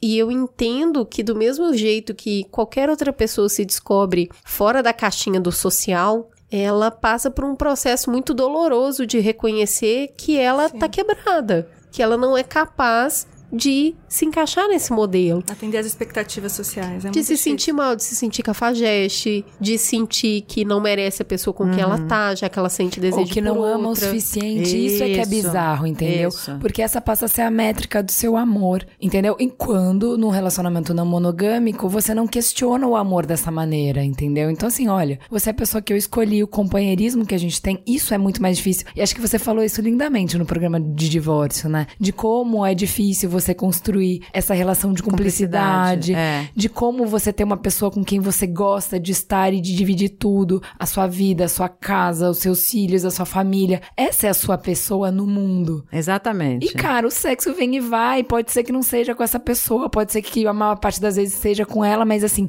e eu, inclusive, acho que pode ser muito melhor com ela se você não tiver essa obrigação, porque assim, é a fórmula do desastre você obrigar uma coisa, né? Então, assim, coisas que são muito divertidas, mas que a gente coloca, constrange por uma série de regras, viram nada divertidas. Vide escola. Que é a coisa que criança mais quer entender do mundo. Por quê? Por quê? Por quê? Quer aprender, aprender, aprender. Mas aí você constrange. Ela só pode aprender ali, ela tem Naquele que aprender naquele quadrado, formato, naquele isso. quadrado. Pronto, acabou a graça, ninguém quer, todo mundo só quer sair da escola, só quer fugir, não quer de jeito nenhum. E da mesma maneira com o sexo, a gente consegue encontrar um jeito de fazer o sexo ser absolutamente chato e quadrado, que é porque assim, olha, ele só pode acontecer aqui, só com essa pessoa pro resto da sua vida. E assim, de verdade, eu acredito que se você tivesse essa possibilidade, olha, agora, seja feliz, vai. Você nem ia. Muitas vezes, não é que você vai todo dia. O Alex Castro fala isso muito legal, assim. Eu não vivo relações monogâmicas, mas isso não quer dizer que eu não passe, por exemplo, períodos longos em que eu só tenho interesse e eu acabo só me relacionando com a mesma pessoa. Mas eu em nenhum momento fui monogâmico com essa pessoa.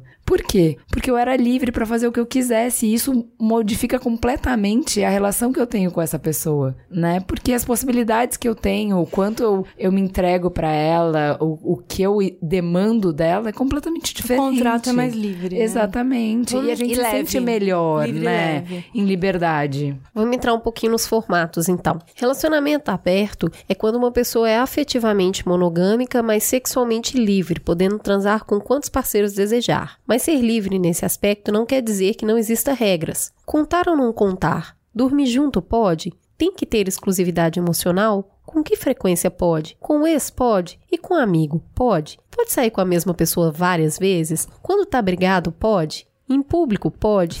E no Tinder, seus amigos vão ver, tudo bem? A família precisa saber? Antes do casal conversar sobre regras, é necessário que ambos saibam exatamente quais são os seus desejos, necessidades e limites individuais. Só assim eles poderão conceber o que podem ou não fazer com outras pessoas. A pergunta é: esse tipo de relacionamento é viável? Eu acho que sim. Relacionamento aberto? Eu acho que sim, para quem lida bem com essa ideia do outro estar vivendo sexualmente com outra pessoa, ou de se encontrar sexualmente com outra pessoa. Eu acho que sim. Eu acho que todas as formas são viáveis, desde que você tenha autoconhecimento. E daquela pergunta que a gente está dizendo: o que, que eu quero do amor, o que, que eu espero dessa conjugalidade, o que, que eu espero desse sexo, quais são os meus desejos, o que, que dá para conviver. Eu acho que existem pessoas que são talhadas para a monogamia. São pessoas que gostam do acolhimento, daquilo que é conhecido, são pessoas que são menos ousadas, são pessoas que curtem o conhecido. E realmente, quando o outro fala assim, pô, mas você não tem vontade de transar com não sei o quê? Não, peraí, conhecido até a página 2, né? Porque assim, você é novo todo dia. Não, sim. Então são sim, pessoas claro, que claro. topam o desafio bizarro, Bizarro de, se fazer interessante para a mesma pessoa todos, os dias. Exatamente. Que essa aí é a minha Haja tara. criatividade.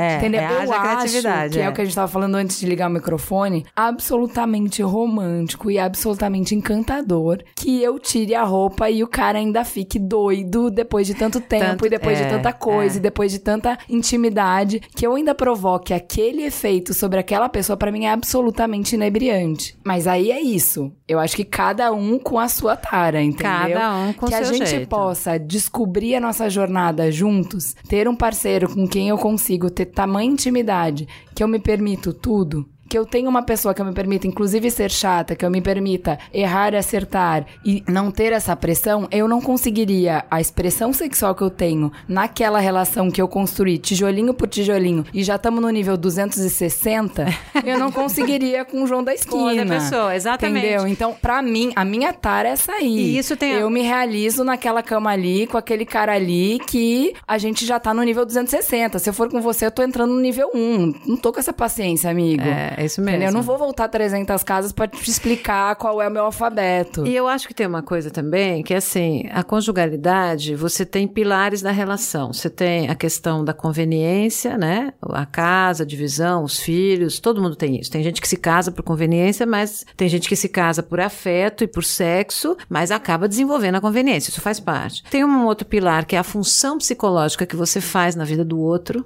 né? Então, o acolhimento ou não, a ousadia, enfim. E tem um pilar que é da atração sexual. Se você tem como um pilar central nessa relação atração sexual e afeto, vai ser mais difícil para esse casal viver um relacionamento aberto. Porque para mim, aquilo que fortalece a minha relação com meu parceiro é justamente aquele olhar do outro que eu disse, porque a paixão, o sexo e o afeto é o pilar central dessa relação. Agora, se o pilar central dessa relação for a função psicológica, emocional, que a gente tem um na vida do outro, ou a conveniência, fica muito mais fácil eu Perfeito. permitir o relacionamento aberto. Porque aquilo pra mim não tem esta prioridade afetiva de me fazer reconhecer a partir do outro. É, posso gozar, posso legal, pode ser legal, mas não é a coisa mais importante da minha Sim. vida. Agora, se for, eu vou te dizer, vai ser muito mais difícil ser um relacionamento não monogâmico. Eu acho que é super viável, assim, viver relacionamentos não monogâmicos, mas eu acho que não é pra todo mundo mesmo. Pelo menos não é pra todo mundo em alguns momentos da vida. E uma coisa que eu observei tanto durante o projeto como no consultório é que, assim, vamos supor, você tem um relacionamento fechado, monogâmico, e você de repente quer tentar uma coisa diferente que não seja pra salvar o casamento. Que seja porque o casamento tá bacana, vocês estão curtindo, estão ah, juntos em comum acordo. Vamos tentar uma coisa diferente, vamos abrir, eu tenho esse desejo, você tem esse desejo. Então não vamos deixar isso passar, vamos viver. Agora, eu, o que eu percebi é que muitas pessoas vão, é, ou de repente começa a frequentar swing e res- resolve abrir o relacionamento pra salvar uma relação que tá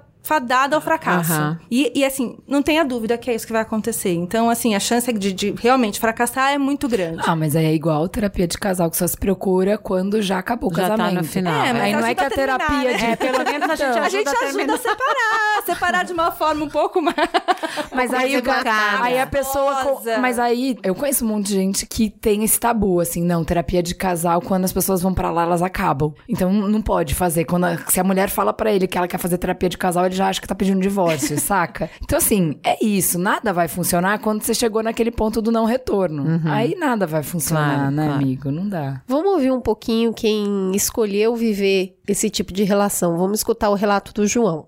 Meu nome é João, tenho 19 anos, namoro o Alisson com 19 também, e a nossa história ela começa lá em 2014, quando eu cursava o último ano do ensino médio e ele o segundo. Nos conhecemos ainda no colégio, no segundo semestre, e a amizade ganhou forma e tamanho incrivelmente rápido. Nos tornamos melhores amigos, o amor veio bem rápido, assim como o fim também veio rápido. De forma bem resumida, porque acho que não cabe aqui, nós ficamos juntos durante cinco meses, num relacionamento monogâmico, acabamos terminando, tentamos manter a amizade, mas já não era mais a mesma coisa. Nossa relação tinha sido desgastada. Nos afastamos durante seis meses e foi o pior semestre de todos, porque era com ele com quem eu falava sobre minhas séries, sobre meus planos, meus problemas, e por mais que eu tentasse, ninguém podia substituí-lo. Nos vais e vens da vida, mais ou menos em maio de 2016, voltamos a conversar e logo retomamos uma amizade como era lá em 2014. Voltei a frequentar a casa dele e ele a minha. Íamos ao cinema, voltamos a assistir nossas séries, mas sempre com aquele sentimento não verbalizado que sempre pairava no ar. Até que cada um de nós, separadamente, entrou em contato com a ideia de relacionamento aberto, mas sempre com o pensamento de: ah, é legal, mas não serviria para mim. Algum tempo depois, nos beijamos novamente e tudo ficou confuso novamente e nós resolvemos tirar um tempo para pensar e decidimos posteriormente que começaríamos um relacionamento aberto. Bom, nós somos um casal homossexual que sempre procurou os modos de um relacionamento heterossexual, como namorar, noivar, casar de branco, ter filhos, almoço na casa da sogra, e isso claramente não serviria para nós. Mesmo amando muito a pessoa, respeitando o espaço pessoal dela e suas decisões, sempre existia uma sensação de estar preso e nós tivemos que nos adaptar, porque pra gente se adaptar era nosso amor viver. Desde então, tudo entrou nos trilhos. Era justamente disso que a gente precisava e só não sabia. Essa é uma forma de amor que encontramos. É uma forma de amor que veste a gente sem apertar, sem sufocar, dando liberdade.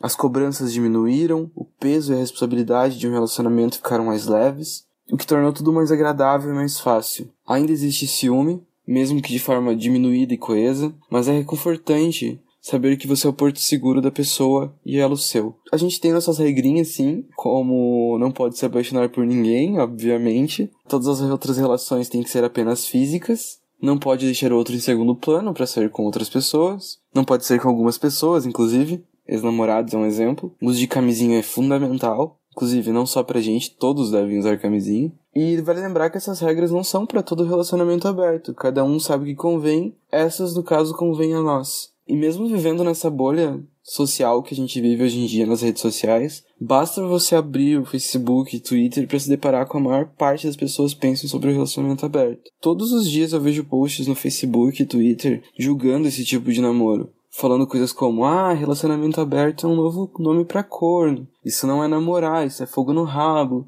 O amor é menor, vale menos. Deus me livre de ter um relacionamento assim. É doloroso ler isso, mas resistimos bravamente. É a nossa forma de amor, é a forma de amor que funciona conosco e toda forma de amor é válida. Um dos tabus que a gente tem é que relacionamento aberto é coisa de jovem, né?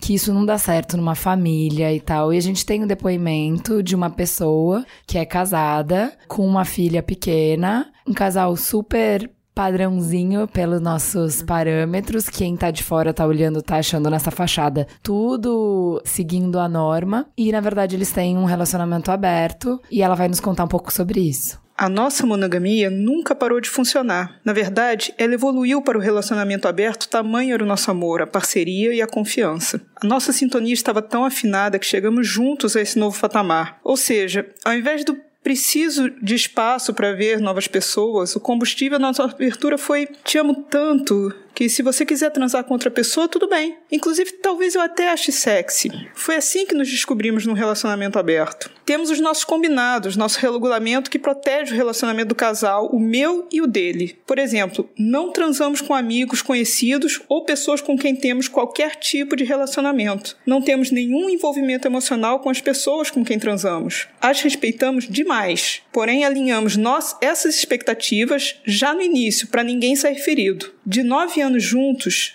temos feito isso já há três e somos muito felizes. Mas vamos colocar um pouquinho mais de tempero nessas possibilidades, entrando um pouquinho no poliamor. O poliamor é uma forma não monogâmica onde existe uma infinidade de possíveis formas e configurações de relacionamento sexual afetivo entre várias pessoas, duas ou mais, definidas pela explicitação das regras consensuais e são mutáveis. X parceiros envolvidos decidem como será o relacionamento por meio de muito diálogo, deixando claro a todos os momentos o que é confortável e o que é seguro para cada um, e que concessões e demandas serão aceitos. Isso é o que os poliamoristas chamam de acordos. Um dos principais aspectos benéficos do poliamor é que não há posse. Não possuímos ninguém e ninguém nos possui. Portanto, o poliamor acaba com algo que caracteriza um relacionamento monogâmico e que pode ir contra a natureza humana, a posse de outra pessoa. É possível ser feliz assim, Jana? O que, que você andou estudando sobre isso? Olha, o que eu observei, na verdade, é assim, o que eu tenho observado, né?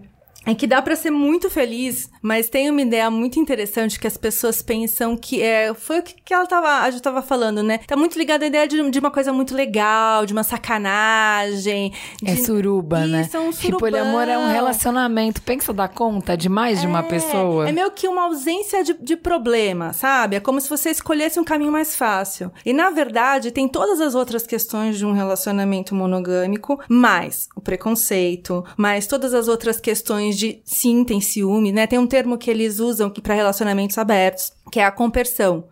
Que é essa felicidade, né, de ver o outro feliz afetivamente, sexualmente com outras pessoas. Eu não tive muito contato com a compersão até agora. Ótimo, muito bom. Bem tive- chamado, bem, bem, bem observado. Eu, eu- eu li bastante, assim, sobre a compersão, mas, assim, eu ainda não consegui... Capturar esse sentimento nas pessoas. Nas pessoas, assim, tá um pouco complicado. Então, assim, dá pra ser feliz, as pessoas estão vivendo com filhos, tendo histórias muito bacanas, Uhum. Tendo vários problemas, pagar conta, quem vai na reunião, quem vai pegar o filho na escola, quem dorme com quem, que dia tal, dorme na cama os três juntos, não dorme, ah, eu quero que hoje você suba pro outro andar, eu quero ficar só com fulano, então tem ciúme sim, a compersão é algo, sei lá, um pouco discutível, por enquanto ainda não observei, se alguém estiver ouvindo e tiver com isso super em alta, por favor.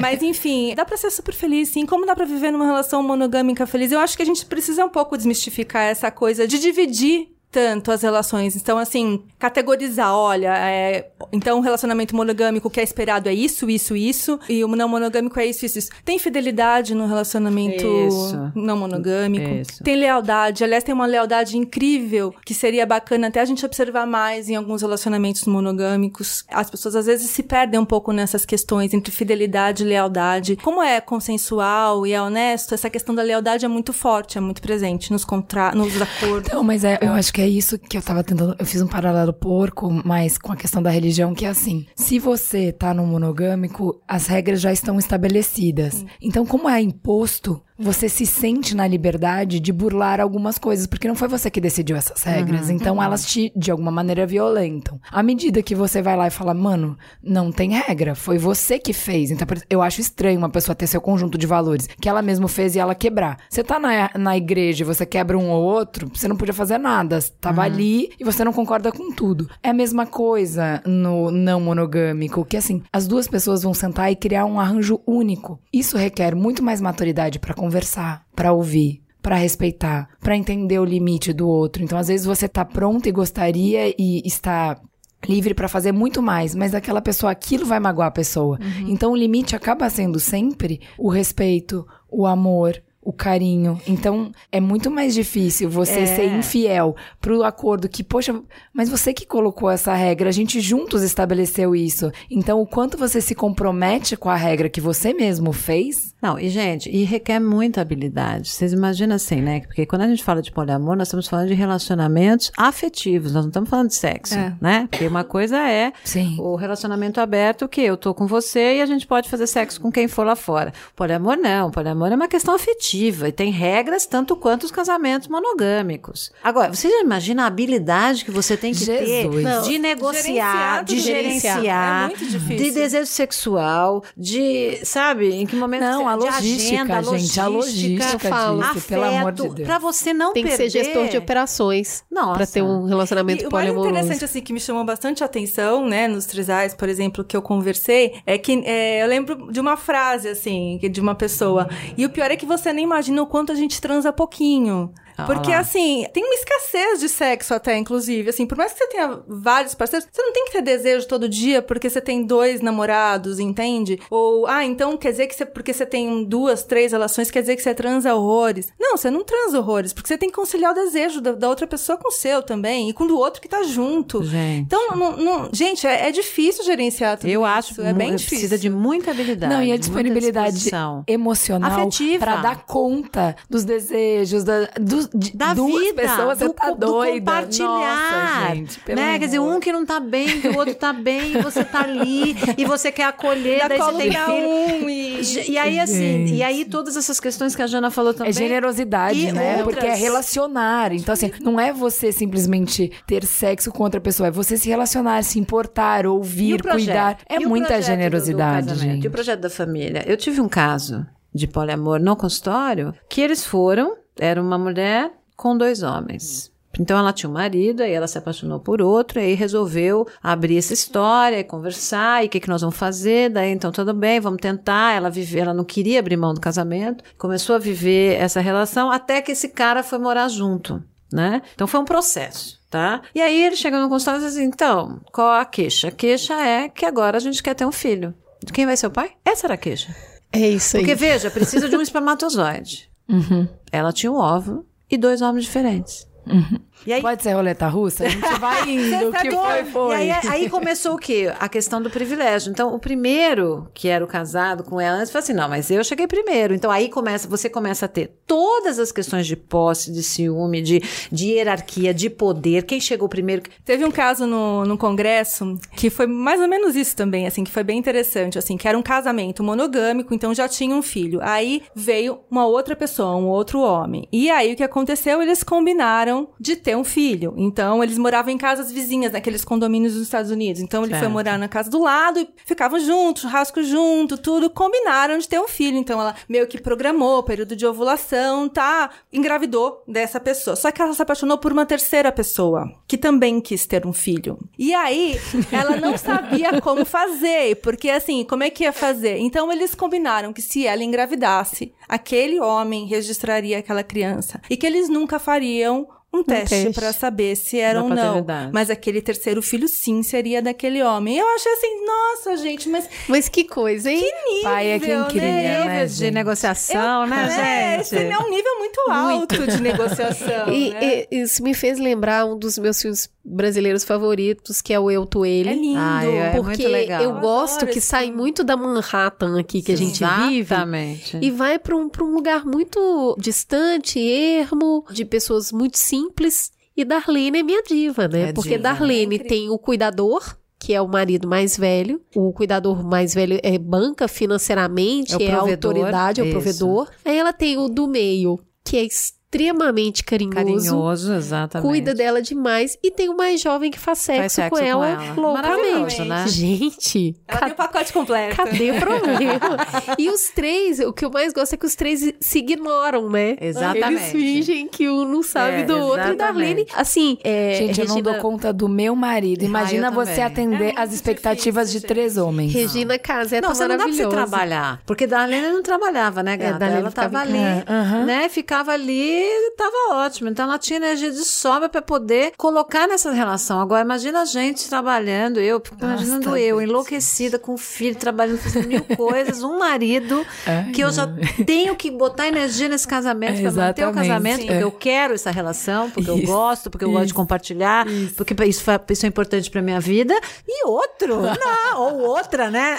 Jamais, não sei, não sei, né? Jamais é, é, é- é demais, mas não Mas sei. eu Ela- acho que dá trabalho. do- do- Eles me lembram muito assim, é, a gente tá um pouco, tem uma permissividade, assim, social, da questão da família paralela, que não é o caso do filme, Aham. mas é uma coisa que acontece muito Não só no Nordeste, mas no Nordeste é bastante comum essa questão da família paralela. A gente tem aí no Brasil Uhum. inteiro, no mundo todo. Mas assim, e a diferença que é, então, por exemplo, na família paralela não tem essa questão. A, outra esposa ou outro marido, geralmente é a outra esposa. Ela até pode saber, mas ela não tem, não tem um consentimento dela. Então não é um poliamor, né? Mas às vezes ela sabe e faz de conta que não sabe. No poliamor, todo mundo Tem consentimento, sabe, tem sabe, consentimento. E o que eu acho uma coisa bacana do poliamor é que as mulheres tiveram com o poliamor também essa possibilidade muito maior, porque quem tinha família paralela antigamente Eram eram, os homens. homens, É. né? E no poliamor, então assim, não foi um caso ou dois que eu conheci que a mulher tem dois, três homens. Isso pra mim é um ganho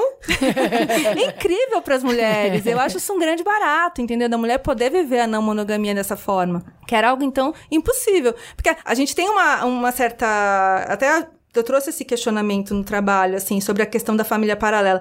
As pessoas meio que, ah, ah, acontece, é meio comum, né? Poliamor. Ah, poliamor não, porque aí todo mundo tá sabendo. Ai, que absurdo, que pouca vergonha. E aí a mulher poder viver isso dessa forma, ah, eu acho, eu acho demais. Eu acho demais. É, eu, eu fico pensando nas questões práticas sociais, sabe? Tipo, tem que ir num casamento, num batizado. Ai, chamaram pra ser madrinha. Nossa, com quantos três que eu vou entrar? sabe? Eu me divirto em imaginar isso. Vamos escutar um pouquinho de quem vive uma relação poliamorosa. Vamos ouvir esse quarteto. Eu sou a Isabela e eu namoro o Felipe e o Gabriel. Eu sou o Felipe e eu namoro a Isabela e a Stephanie. Eu sou a Stephanie e eu sou amiga da Isabela há dois, anos, já. né? É. Bom, eu acho que a gente percebeu que a monogamia não funcionava mais pra gente quando. Bom, tô falando de mim e do Felipe, porque é uma coisa que a gente já discutiu bastante, que a gente começou a ficar muito incomodado com o que a gente deixava de viver ou simplesmente de ter que se encaixar numa coisa que a gente nunca tinha questionado. E aí a gente começou a questionar essas coisas e começou a pesquisar e entender que existiam outras formas de se relacionar e a gente conheceu pessoas que se relacionavam dessas outras maneiras. E aí a gente decidiu primeiro abrir o nosso relacionamento para depois tornar ele poliamorista. E eu acho que, na verdade, a gente sempre teve ali um pouco da pressão do relacionamento tradicional monogâmico, só que a gente não entendia muito bem o que, que era essa pressão e como que ela afetava a gente e o nosso relacionamento, assim. Então, acho que transformar ele, digamos assim, em relacionamento não monogâmico foi uma coisa que tirou um peso muito grande de cima da gente. E que foi um processo bem natural, assim. É, comigo foi um pouco diferente, porque eu já tive um relacionamento anterior que começou monogâmico também e depois ele se tornou um relacionamento aberto, mas não era um relacionamento poliamor, era só um relacionamento que a gente podia se envolver só casualmente com outras pessoas. Então, a gente tinha um relacionamento principal, que era eu e meu namorado na época, e a gente podia ficar com outras pessoas, mas a gente não se envolvia, não tinha um outro relacionamento com essas pessoas. E isso aconteceu porque eu namorava já fazia um tempo e eu sentia vontade de ficar com outras pessoas e eu questionava, né, se isso realmente estava certo, assim, ah, porque todo mundo, a sociedade sempre dizia que eu ia encontrar alguém, ia ser fiel àquela pessoa, e se eu não, é, se eu não tivesse apaixonada só por ela, então é porque aquela não era a pessoa pra mim, né? Então eu tinha que terminar com a pessoa. E eu via na prática que não era assim que funcionava, porque eu gostava muito, era apaixonada, amava a pessoa, mas eu também sentia vontade de ficar com outras pessoas. E aí a gente começou a questionar isso e a gente abriu o relacionamento. Mas o poliamor eu só fui entrar em contato quando eu conheci a Isabela e o Felipe, que eles já tinham um relacionamento assim. E aí a gente conversava muito sobre isso, assim, aí eu fui também entendendo essa outra dinâmica, né, que na verdade outras pessoas você pode se relacionar romanticamente e envolver sentimentos sem necessariamente excluir a outra pessoa que você também ama, assim. Então, foi mais ou menos assim. É, eu acho que sobre os passos para a gente chegar onde a gente está agora, eu tenho muito a impressão de que tem a ver com isso que a Stephanie falou, de entender que cada relação é uma relação, assim. É, primeiro, claro, eu diria que a pessoa precisa desconstruir o sentimento de posse e entender que amor não tá ligado a isso. E aí depois eu tive um período de desconstrução de ciúmes, então, tipo, entender. Depois que você entende que a pessoa não te pertence, aí o ciúme para de fazer sentido, porque você entende que se ela não te pertence, você não pode ter ciúme de algo que não é seu, né? Por último, eu acho que a gente entendeu que cada pessoa é uma pessoa e que cada amor é um amor. E aí, até falando um pouco sobre isso, no início eu e o Felipe a gente abriu o nosso relacionamento, então a gente podia só ficar casualmente com outras pessoas, mas isso durou acho que cinco dias.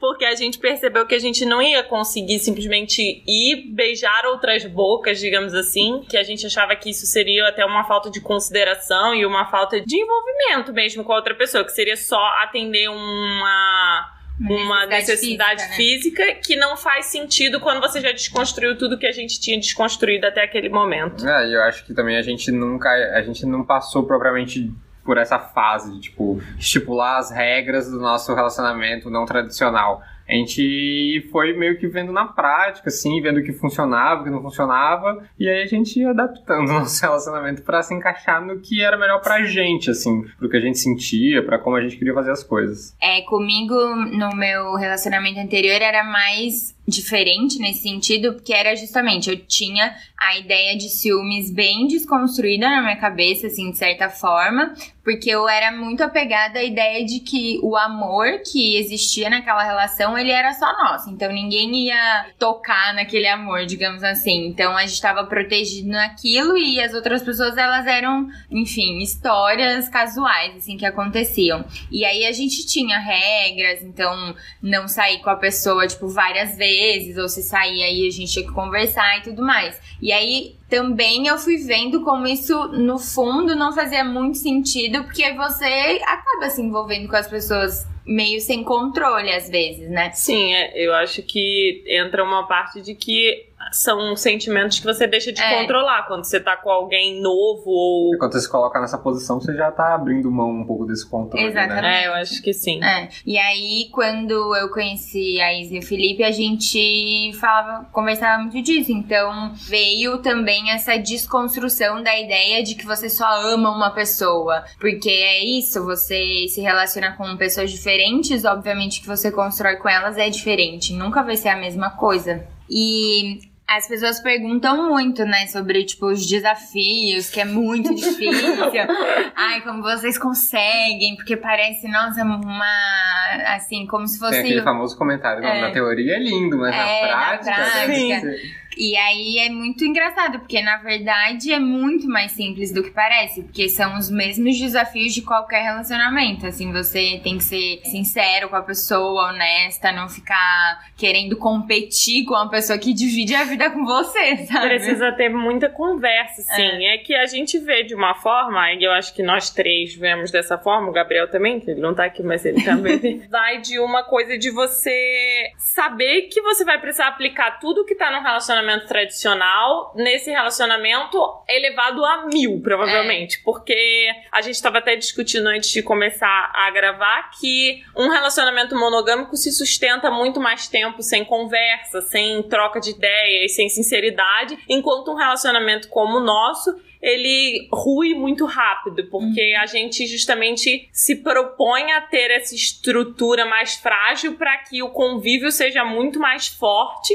porque é isso que é bom, né, pra gente. É. pra gente. Não, e é muito isso, a gente conversa muito o tempo todo, a gente convive juntos, não existe isso de tipo, ai, cada dia pra uma pessoa, ou tipo, ai, eu não posso saber o que acontece entre a Isabela e o Felipe, e a Isabela não pode saber o que acontece entre a gente, não existe nada disso, porque eu acho que isso é uma ideia que fazem de um relacionamento poliamor que é muito mística, é, assim, e na prática não se sustenta, né, porque aí você acaba criando essas outras coisas, tipo ciúmes, competição. É porque, na verdade, tudo isso é muita abertura pra treta, na é, verdade. Exatamente, é, exatamente. E é muito, muito, muito mais simples do que parece. Eu acho que dizer que as pessoas têm que ser monogâmicas ou que elas não têm que ser monogâmicas é uma grande bobagem. Porque cada história é uma história que que tem história, veja, tem dados do que aconteceu, como é que é esse casamento, como é que é essa pessoa, como é que ela se põe no mundo, o que, que ela sente falta. Ela vai sair, vai voltar com mais energia, ou ela vai sair, voltar depressiva, olhando pro parceiro, achando o parceiro que, meu, puta, tô com o outro lado, não imagina. Não, sabe uma coisa que a gente não falou? Do quanto você investe na relação. Exatamente. Porque daí é assim,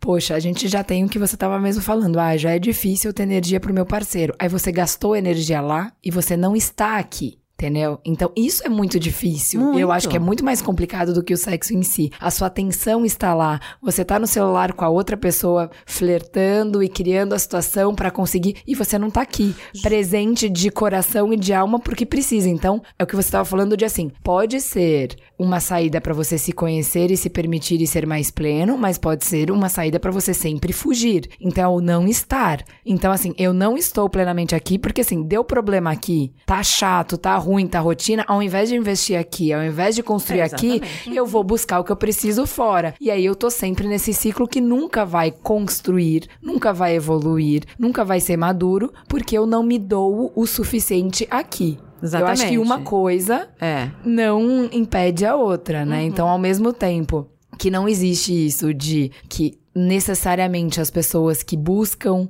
é, relacionamentos fora da monogamia são imaturas, como você falou. Exatamente. Não necessariamente as pessoas que têm esse relacionamento são maduras. Exa é isso aí, é isso mesmo, não tem regra. A regra é não tem A regra. gente, a Não gente se incomoda até com o WhatsApp das pessoas, do, do- do nível de autonomia que a gente tem com, com a- as redes sociais, com o parceiro. Eu acho que com essa discussão que a gente encerra, o raciocínio aqui, eu acho que é justamente questionar um modelo que nos foi colocado e entender que ele é passível de falha, entender outros modelos, entender que eles são passíveis de falha, porque na verdade todos eles são vividos por seres humanos que têm falhas. O que funciona para um pode não funcionar para outro. O que faz um feliz pode não fazer o outro feliz. Isso depende muito do que cada um precisa e do que cada um está disposto a arriscar ou suportar. Eu acho que é uma conversa de fórum muito íntimo e que serve como uma reflexão, um ponto de partida e uma discussão saudável para que as pessoas entendam que vamos colocar o possível na mesa, porque aí a gente é mais sincero um com o outro e como que a gente pode continuar construindo um relacionamento saudável se em algum momento a gente entender que não tá funcionando mais. Então eu acho que fica a reflexão É, principalmente que você é livre. Que te colocaram um modelo como se fosse o único, mas não é. Existem possibilidades. E pensar fora desse único modelo faz você se sentir muito mais confortável se você escolher esse modelo. Porque ele vai te servir melhor. Você vai acreditar nele, você vai saber que foi não foi uma coisa que você herdou, foi uma coisa que você escolheu consciente. E aí se você tiver mais confortável nele, você vai viver melhor. E isso depende da conversa com seu parceiro, porque precisa funcionar para os dois para dar certo. É, e olha, eu vou dizer assim, pela experiência que eu tenho em consultório, de todos os casos de infidelidade conjugal que eu já acompanhei, que eu tive a- o privilégio de acompanhar, né? Eu vou te dizer que aquelas pessoas, e aí é um recado para todas as pessoas que estão nos escutando, Fica a dica. que aquele parceiro que está de frente com o desejo do seu parceiro por outro, né? E que se vê assim totalmente destituído, com medo do abandono, é, enciumado. Se esse parceiro entra pelo lado da compreensão, né, do que o outro é falível, de que isso aconteceu, ele se torna muito mais admirável para quem está sofrendo uma dualidade emocional do que qualquer outra pessoa. Ficar Isso não é sinal de Ficar ao lado. fraqueza. Ficar ao lado. Isso é, é lindo, porque você, quando se sente de fato desnudo, despido, porque você se depara também com o seu próprio preconceito, com a sua própria crença, com aquilo que você falou, Ju, assim, será que eu não amo? Será que eu não tô sendo sacana? E o outro fala assim, senta aqui que, meu, eu tô, eu tô, o tá que a gente doendo. tem tá acima disso. eu tá né? doendo, mas eu tô te entendendo. E reforça a conjugalidade Porra. incrivelmente. O importante é que as pessoas sejam fiéis ao, ao que elas realmente acreditam, ao que elas acreditam que é o, o melhor pra elas. Assim, se eu puder dar alguma dica pra elas, é, eu acho que é- eu acho que seria essa. Boa, vamos então pro farol aceso? Bora.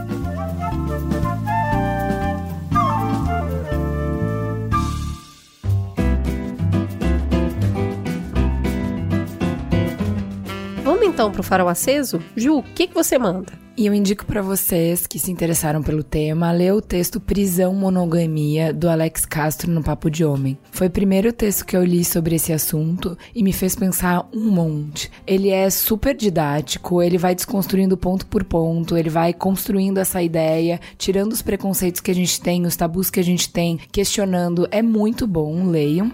E para essa pauta eu escutei três podcasts sobre monogamia e dois tinham uma abordagem super científica, assim, super, quer dizer, baseada na biologia evolucionista. Eu achei super pobre, achei programa, assim, a discussão pobre, sabe? E aí eu escutei um episódio super antigo, o episódio 95 do This American Life como esses caras sabem contar uma história, que jeito sensível de falar. Assim, todo mundo que consegue escutar em inglês, recomendo muito que vocês ouçam. É o This American Life, episódio 95, chamado Monogamia. Puta, acho que tem mais de 15 anos esse episódio. Pra vocês terem noção de como é antigo, eles falam: para quem se interessar por esse episódio, vocês podem nos escrever para comprar uma cassete do episódio.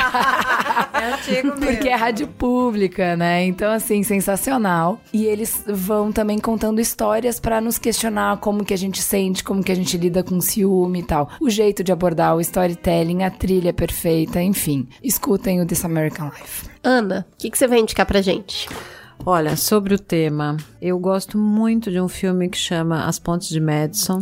Ai. Que, Pega o é, lencinho. que eu acho que pega o lencinho porque eu acho que mostra mesmo essa dualidade amorosa e essa decisão difícil, né, de ser ou não, ou de manter ou não a monogamia num relacionamento. É um filme que é muito tocante, né? Gosto muito de Dois mais Dois, que é um filme argentino de um casal que vai praticar swing e um deles aí depois a mulher acaba se apaixonando, muito divertido, mas ao mesmo tempo vai trazendo reflexões sobre essa questão do quanto a gente abre ou não abre relação, o que que experimenta ou não, o que que pode dar. Bem legal, eu acho super, eh, eu acho que eu indico esses dois filmes como um mote aí para essas discussões todas. Delícia. Jana, o que, que você vai indicar? Então, eu acho que, na verdade, assim, não, não tô conseguindo me lembrar de nada agora, assim, de bate-pronto, mas eu vou indicar um livro que eu tô lendo, tô relendo, na verdade, que é Mulheres que Correm com os Lobos, que eu acho que é um, um livro bem legal, assim, eu sempre que eu leio e releio, eu gosto bastante.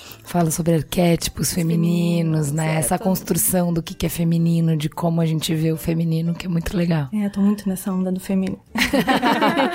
Cris, e você? Eu vou indicar, fugindo um pouco do tema, eu acho que a gente vem numa toada de notícias e de situações tão conflitante, tudo exige tanto do nosso pensamento, da nossa capacidade de dialogar, de ouvir, isso cansa, né? É um exercício muito cansativo. E eu quero indicar para vocês um quentinho no coração no meio dessa confusão toda, que é a segunda temporada de Master of None. A primeira temporada eu assisti meio, tá, vamos lá, achei legalzinho, mas mais ou menos, mas fui assistindo, curtinho, legalzinho, vamos lá. A segunda temporada é tão fofa, mas é tão fofa. E tem também uma, uma situação de amor, ele se apaixona, ele tá vivendo na Itália, né? Acaba a primeira temporada ele não viver na Itália, então tem um pouco dele lá, um pouco dele de volta a Nova York. Sabe quando acaba o episódio, você tá sempre com um sorrisinho de canto de boca? É isso. É uma série gostosa, leve, que não vai te fazer pensar muito e vai te deixar na good vibe. Então eu indico aí Master of None. Temos um programa, Cris?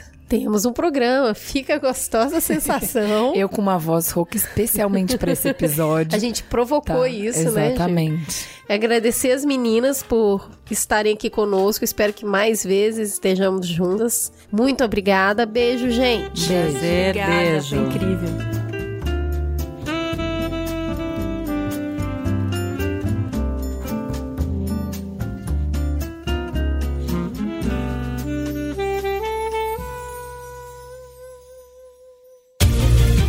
Podcast foi editado por Caio Corraini.